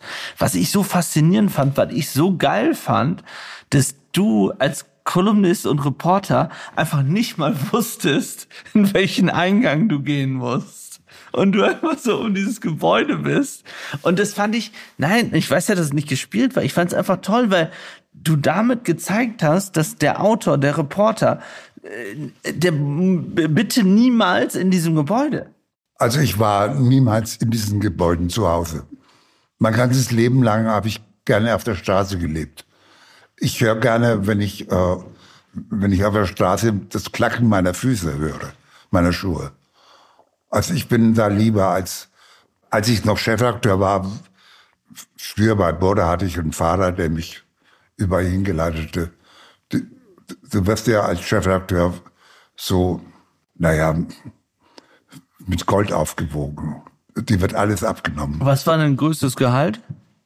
Naja, das war schon nicht wenig. Ja, wie viel? Zu dieser Zeit? Ja, na, was war dein größtes Gehalt? Eineinhalb Millionen. Not bad, I would say. Bei Bunte oder bei Bild? Bei Bunte, bei Bild nicht. Bild ist ja schlechter, ne? Ist auch mein Eindruck. Bild gibt mir aber gibt mir mehr als dieses Geld. Bild, äh, Bild gibt mir beispielsweise ja, den, den Sinn, den Sinn, weißt du, die Kolumne ist so toll, dass ich weiß, warum stehe ich auf. Warum? Aber wie, wie, wie viel Uhr stehst du auf und wann rasierst du dich? Und wann musst du aufstehen? Ja, ich stehe auf, wenn ich aufwache. Also um 10 Uhr, 11 Uhr, 7 Uhr, das ist egal. Aber wachst du immer anders auf? Nein, hier, ich, ich stehe auf und rasiere mich, trinke meinen Espresso und ich weiß, warum ich aufstehe, warum ich zum Computer gehe, warum ich äh, Zeitungen lese, warum ich mitdenke. Wann entscheidest du, über wen du schreibst? So zwischen, zwischen 7 Uhr morgens und 15 Uhr. Und ab wann trinkst du Weißwein? Äh, meistens, wenn es dunkel wird. Tagsüber nie. Kann ja im Winter wie jetzt sehr früh dunkel werden. Naja, also, also tagsüber nicht. Nie. Abends nie. Abends schon. Und wann entscheidest du, Mensch, der oder die ist es jetzt wert, darüber eine Kolumne zu schreiben? Ja, wenn mich, wenn mich die, die, die Geschichte aufregt, der Mensch. Also du liest Presse und du denkst, das regt mich auf und das nicht und, und das ist die Person, über die ich schreiben will. Und es ist nicht so, dass du sagst, weiß nicht und ich telefoniere mal mit Marion oder mit Robert oder mit ja, also jetzt die Gäste-Kolumne, die war zwar nicht sehr gut, aber der hat mich aufgeregt, dass so eine, so eine Lokomotivgewerkschaft einen, die Weihnachtsstimmung vermies. Das, zuerst war es der Winter, der den Süden lahmlegte und jetzt irgendwie meine Tochter kann mich nicht besuchen. Äh, Wieso nicht? Naja, sie wollte gestern kommen. Aber also wegen, ähm, ja, wegen Lokstreik 22 Uhr, dann ist am nächsten Tag ist ja, sind die Züge ja nicht normal, sondern das ist ja eine Folgeerscheinung, dass die Züge dann weiter verspätet werden. Und der, der Tag morgen wird ja nicht, wird sich ja nicht auflösen in Glücksgefallen. Wir unschuldige Menschen sitzen da und, und werden wieder von so einer, wir büßen für, für die Bahn, für irgendwas. Und du, du und ich, wir sind völlig unschuldig.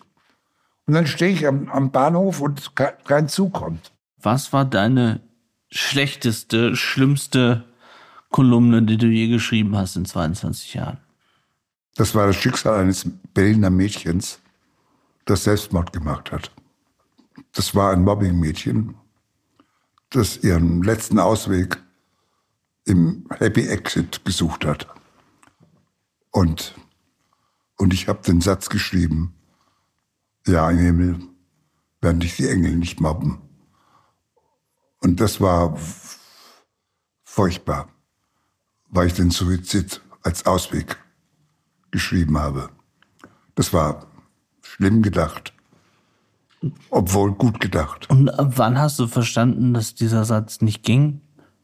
Nicht während ich es schrieb, leider. Aber alles, was ich was ich hinschreibe, ist irgendwie geschrieben. Und ich nehme auch das Geschriebene nicht weg. Für mich bist du jemand, der so viele Jahrzehnte Journalismus gelebt hat und Reportertum gelebt hat und dann Chefredakteur und Kolumnist. Was würdest du ganz jungen Leuten, die den Beruf wählen wollen, den du gelebt hast, den ich noch lebe oder den wir beiden immer noch leben, was sollten die lernen, tun, machen? Nach dem Glück streben. irgendwie das tun. Also nichts ist schlimmer, wenn du multibegabt bist.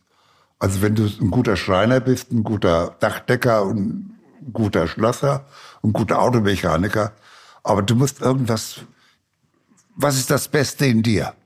Und da in dich hineinzuhorchen. Ähm, und das ist die Suche nach dem Glück, nach deinem eigenen Glück. Also die Glückssucher, die in die Sterne gucken.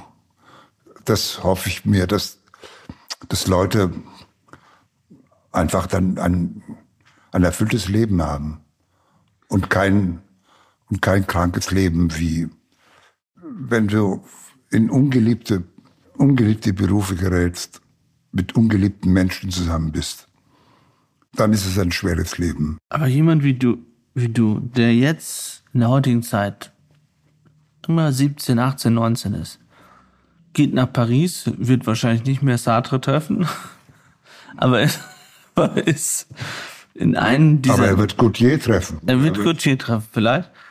Und er will Journalist werden. Naja, vielleicht will er Schriftsteller werden. Lass uns bei Schriftsteller bleiben. Was macht er, um Schriftsteller zu werden? Wie du das ja geschafft hast. Du, bist ja beides geworden. Du warst oder bist Schriftsteller, Bestsellerautor, du bist Kolumnist, du bist Journalist. So, was soll er tun? Das ist eine ganz schwere Frage, was er tun soll. Aber wenn du, wirst, sag ich mal einfacher. Du bist ein junger Typ oder eine junge Frau. Und du weißt nicht, wo du hin willst, aber du willst eigentlich irgendwie kreativ sein und du willst irgendwie in diesem Bereich irgendwas tun. Was machst du? Also wir haben ja dieses äh, die Situation, dass es so viel Influencer gibt, ähm, die eigentlich nichts können und nur irgendwelche Dinge da hochzeigen, gut lächeln, was sie gerade essen. Schaust du dir das an? Das sehe ich manchmal, ja. Aber du gehst auf so Instagram-Profile und so? Ja, ab und zu. Das ist so ein Fake-Profile. Ich bin zwar alt, aber noch nicht debil. Also ich bin und, und wenn du darüber sprichst, möchte ich sagen, du hast ja einen neuen Kult. Ne? Franz Josef Wagner ist ja Kult in der jungen Zielgruppe aufgrund von Mickey Beisenherz. Ich weiß nicht, ob du es mal gehört hast. Bei Apokalypse und Filtercafé. Er sozusagen imitiert, aus meiner Sicht jetzt nicht in, in, in deiner Stimme, aber so liest sehr, sehr häufig in diesem Podcast deine Kolumne vor. Hast du es mal gehört? Nee. Es wurde ja ein Theaterstück aufgeführt. Aber Moment, Franz, lass mal kurz dabei bleiben, weil das ist ein Podcast, den sehr, sehr viele Leute hören. Die zeigen, äh, nicht zeigen, sondern die lassen deine Kolumne jeden Tag dort oder meistens fast jeden Tag in diesem Podcast aufführen. Das ist doch schon eigentlich eine Ehre, oder nicht? Dass du jetzt in so Generationen, was ja im Sinne der Bildzeitung wahrscheinlich gar nicht so eine große Rolle spielt. Du bist plötzlich in Podcast und die mögen dich so, die erzählen so, Mensch, dann lesen sie deine Bücher und sind irgendwie fasziniert von dir. Du bist Kult, Franz Josef. Hast du ein Gefühl, dass hier irgendwas Kult ist? Ja, du schon. Also ich spüre das nicht. es, es ist einfach die Summe der Jahre. Du bist 80 Jahre alt. Ich glaube, es ist deine Schreibe dass du einfach sehr besonders Stilmittel schreibst. Ich war Reporter und äh, Romy Schneider hatte gerade ihren Film abgedreht, Swimmingpool. Ich traf sie in München zum Interview. Sie kam runter die Treppe, wir setzten uns in die Lobby des, des Hotels und wir hatten ein wunderbares Gespräch und fanden uns wahnsinnig sympathisch. Fandest du sie heiß? Ja, sehr. Und und Robbie Schneider sagte zu mir, Französisch kommt, gehen wir, gehen wir aus, gehen wir ins Kino, machen irgendwas noch. Und dann sagte ich, ja, großartig. Das machen wir. Und dann kam ihr Mann, äh, Mayen hieß der, der wollte auch noch dazukommen. Da sagte Romy Schneider, komm, Franzose, wir gehen allein. Und wir gingen dann Arm in Arm durch München. Aber nicht ins Hotel. Aus dem Hotel raus. Und dann sagte ich zu ihr so halb verträumt, ach, ihr Schauspieler, ihr habt es gut. Ich muss heute Nacht noch die ganze Scheiße schreiben. Ihr Arm löste sich von mir. Sie blieb stehen und sagte, hau ab. Ach, sie hatte Angst, dass du das aufschreibst. Nein, sie, sie war einfach entsetzt, Ach dass so, ich sage, ihr Schauspieler habt's gut. Ich muss jetzt die ganze Scheiße Aber, aufschreiben. aber dann wäre meine Frage zum ganz, ganz großen Abschluss, Franz Josef. Vielleicht sollte man einfach nicht mehr Journalist werden heute, oder? Also ich, Lieber Schauspieler. Schauspieler sind ja wunderbare Menschen. Also die auch- begabtesten sind auch die doofsten. Ich habe auch, na, die sind gar nicht so doof. Ich habe viele Freunde, die Schauspieler sind, die ich sehr liebe. Franz Josef, ganz am Anfang haben wir darüber gesprochen, was Worte bedeuten und wie manche sich auch beleidigt fühlen und wir haben über dein ganzes Leben geredet. Wenn du dir die heutige Journalistengeneration, nenne ich es jetzt mal, anschaust, bist du da positiv oder negativ? Ich glaube ja, dass die, dass richtige Reporter, wie du einer bist, ja die Historiker der Jetztzeit sind. Sie erzählen uns Propaganda hin oder her. Sie erzählen das, was sie sehen. Also was Augstein sagte, schreiben, was ist, was, was, das, das ist was Tolles. Und du erzählst der, und ich habe es ja versucht, auch früher, zu erzählen, wie Krieg riecht, wie Angst riecht, wie menschliche Verzweiflung riecht, wie sich das anschmeckt. Kommst du mal mit mir wieder in die Ukraine? Äh, wenn ich körperlich noch in der Lage wäre, würde ich du? sofort machen. Auch wie, wie, wie sich das anfühlt, wenn du ein Haus in Trümmern siehst. Aber, aber ganz ehrlich. Franz Josef, warum nicht wir beide zusammen in die Ukraine? Eigentlich ganz toll. Wir machen das. Nächstes Jahr, Anfang nächsten Jahres, fahren wir zusammen und wir nehmen dann den Nachtzug von Warschau nach Kiew und ich bringe dich mit all diesen Leuten dort zusammen. Und wir reden über Krieg, wir reden über Vietnam, wir reden über das, was du in Israel erlebt hast und wir reden über die Ukraine.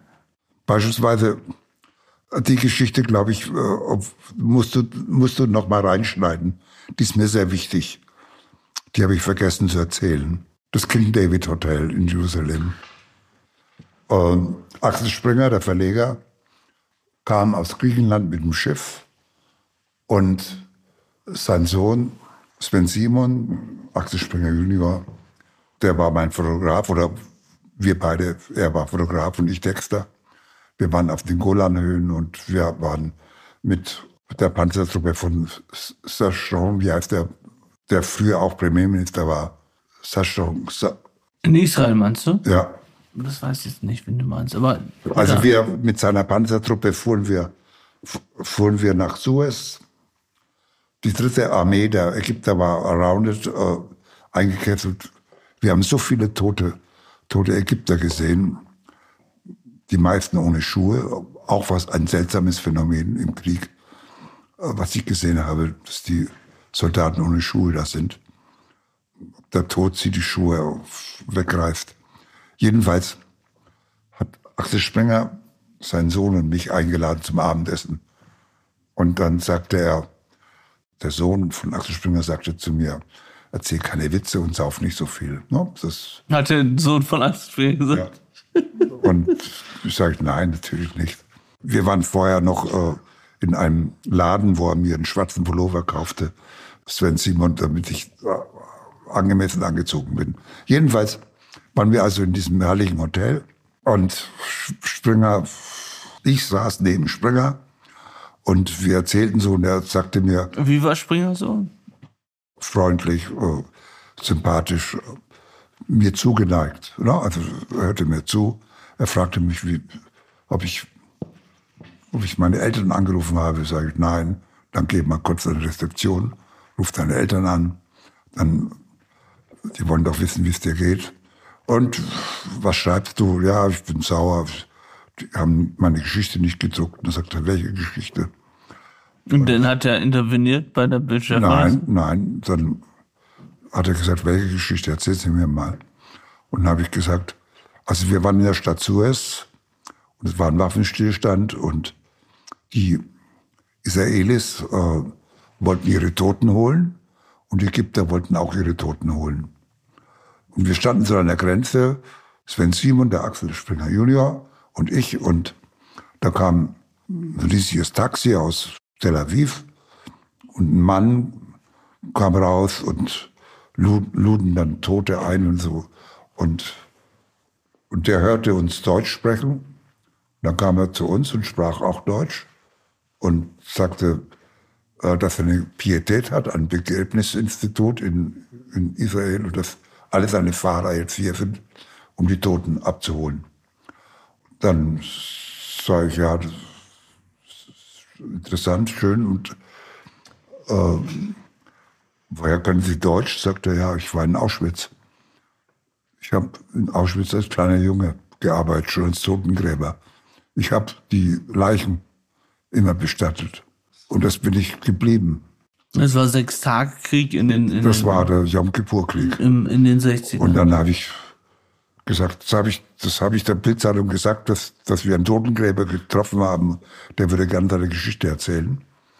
Und dann sagte Springer zu mir, da musst du sie erzählen, wie du sie mir jetzt erzählt hast. Und am nächsten Tag habe ich es dem Chefredakteur so erzählt, wie ich sie Springer erzählt habe. Und da hat er sich und verstanden. sie wurde gedruckt. Hat Springer angerufen? Oder? Nein. Das heißt, deine Geschichte hat überzeugt. Erzähl die Geschichte, wie, sie, wie du sie mir erzählt hast. Was mich am meisten beeindruckt hat an ihm, war, dass er einfach sagte, ruf deine Eltern an. Und du bist an die Rezeption Ja. im King David. Ich war nämlich, und das habe ich dir ganz am Anfang erzählt, deswegen habe ich an dich gedacht, als ich wieder an der Rezeption im King David war vor vier Wochen und da hat jemand getroffen zu einem Interview und habe gedacht, Mensch, das ist der Ort, wo Franz Josef war und Axel Springer getroffen hat. Weil das letzte Mal, als wir uns getroffen haben im Sommer, hast du mir davon erzählt oder wir reden viel darüber und ich war so, ich habe sehr an dich gedacht. Das ist ein schönes Hotel. Ich bin fasziniert von dem, was du uns berichtet hast heute. Es ist großartig und vor allem von dem, was du in all den Jahren erlebt hast. Und ich kann nur sagen, dass das für mich, also normalerweise äh, würde ich immer alle abbrechen nach einer Stunde, ja. Also, aber bei dir, du, du hast so viel Geschichte erlebt, so viel Politik, so viel Aber ich, ich, ich kann ja am Ende, am Ende dieses, dieses, dieser, dieses Gesprächs sagen, nimm mich als Liftboy. Mal ist man unten, mal ist man oben. Das ist, das ist das ganze Leben. Aber du warst dann ja ab einem bestimmten Zeitpunkt nur noch oben, oder?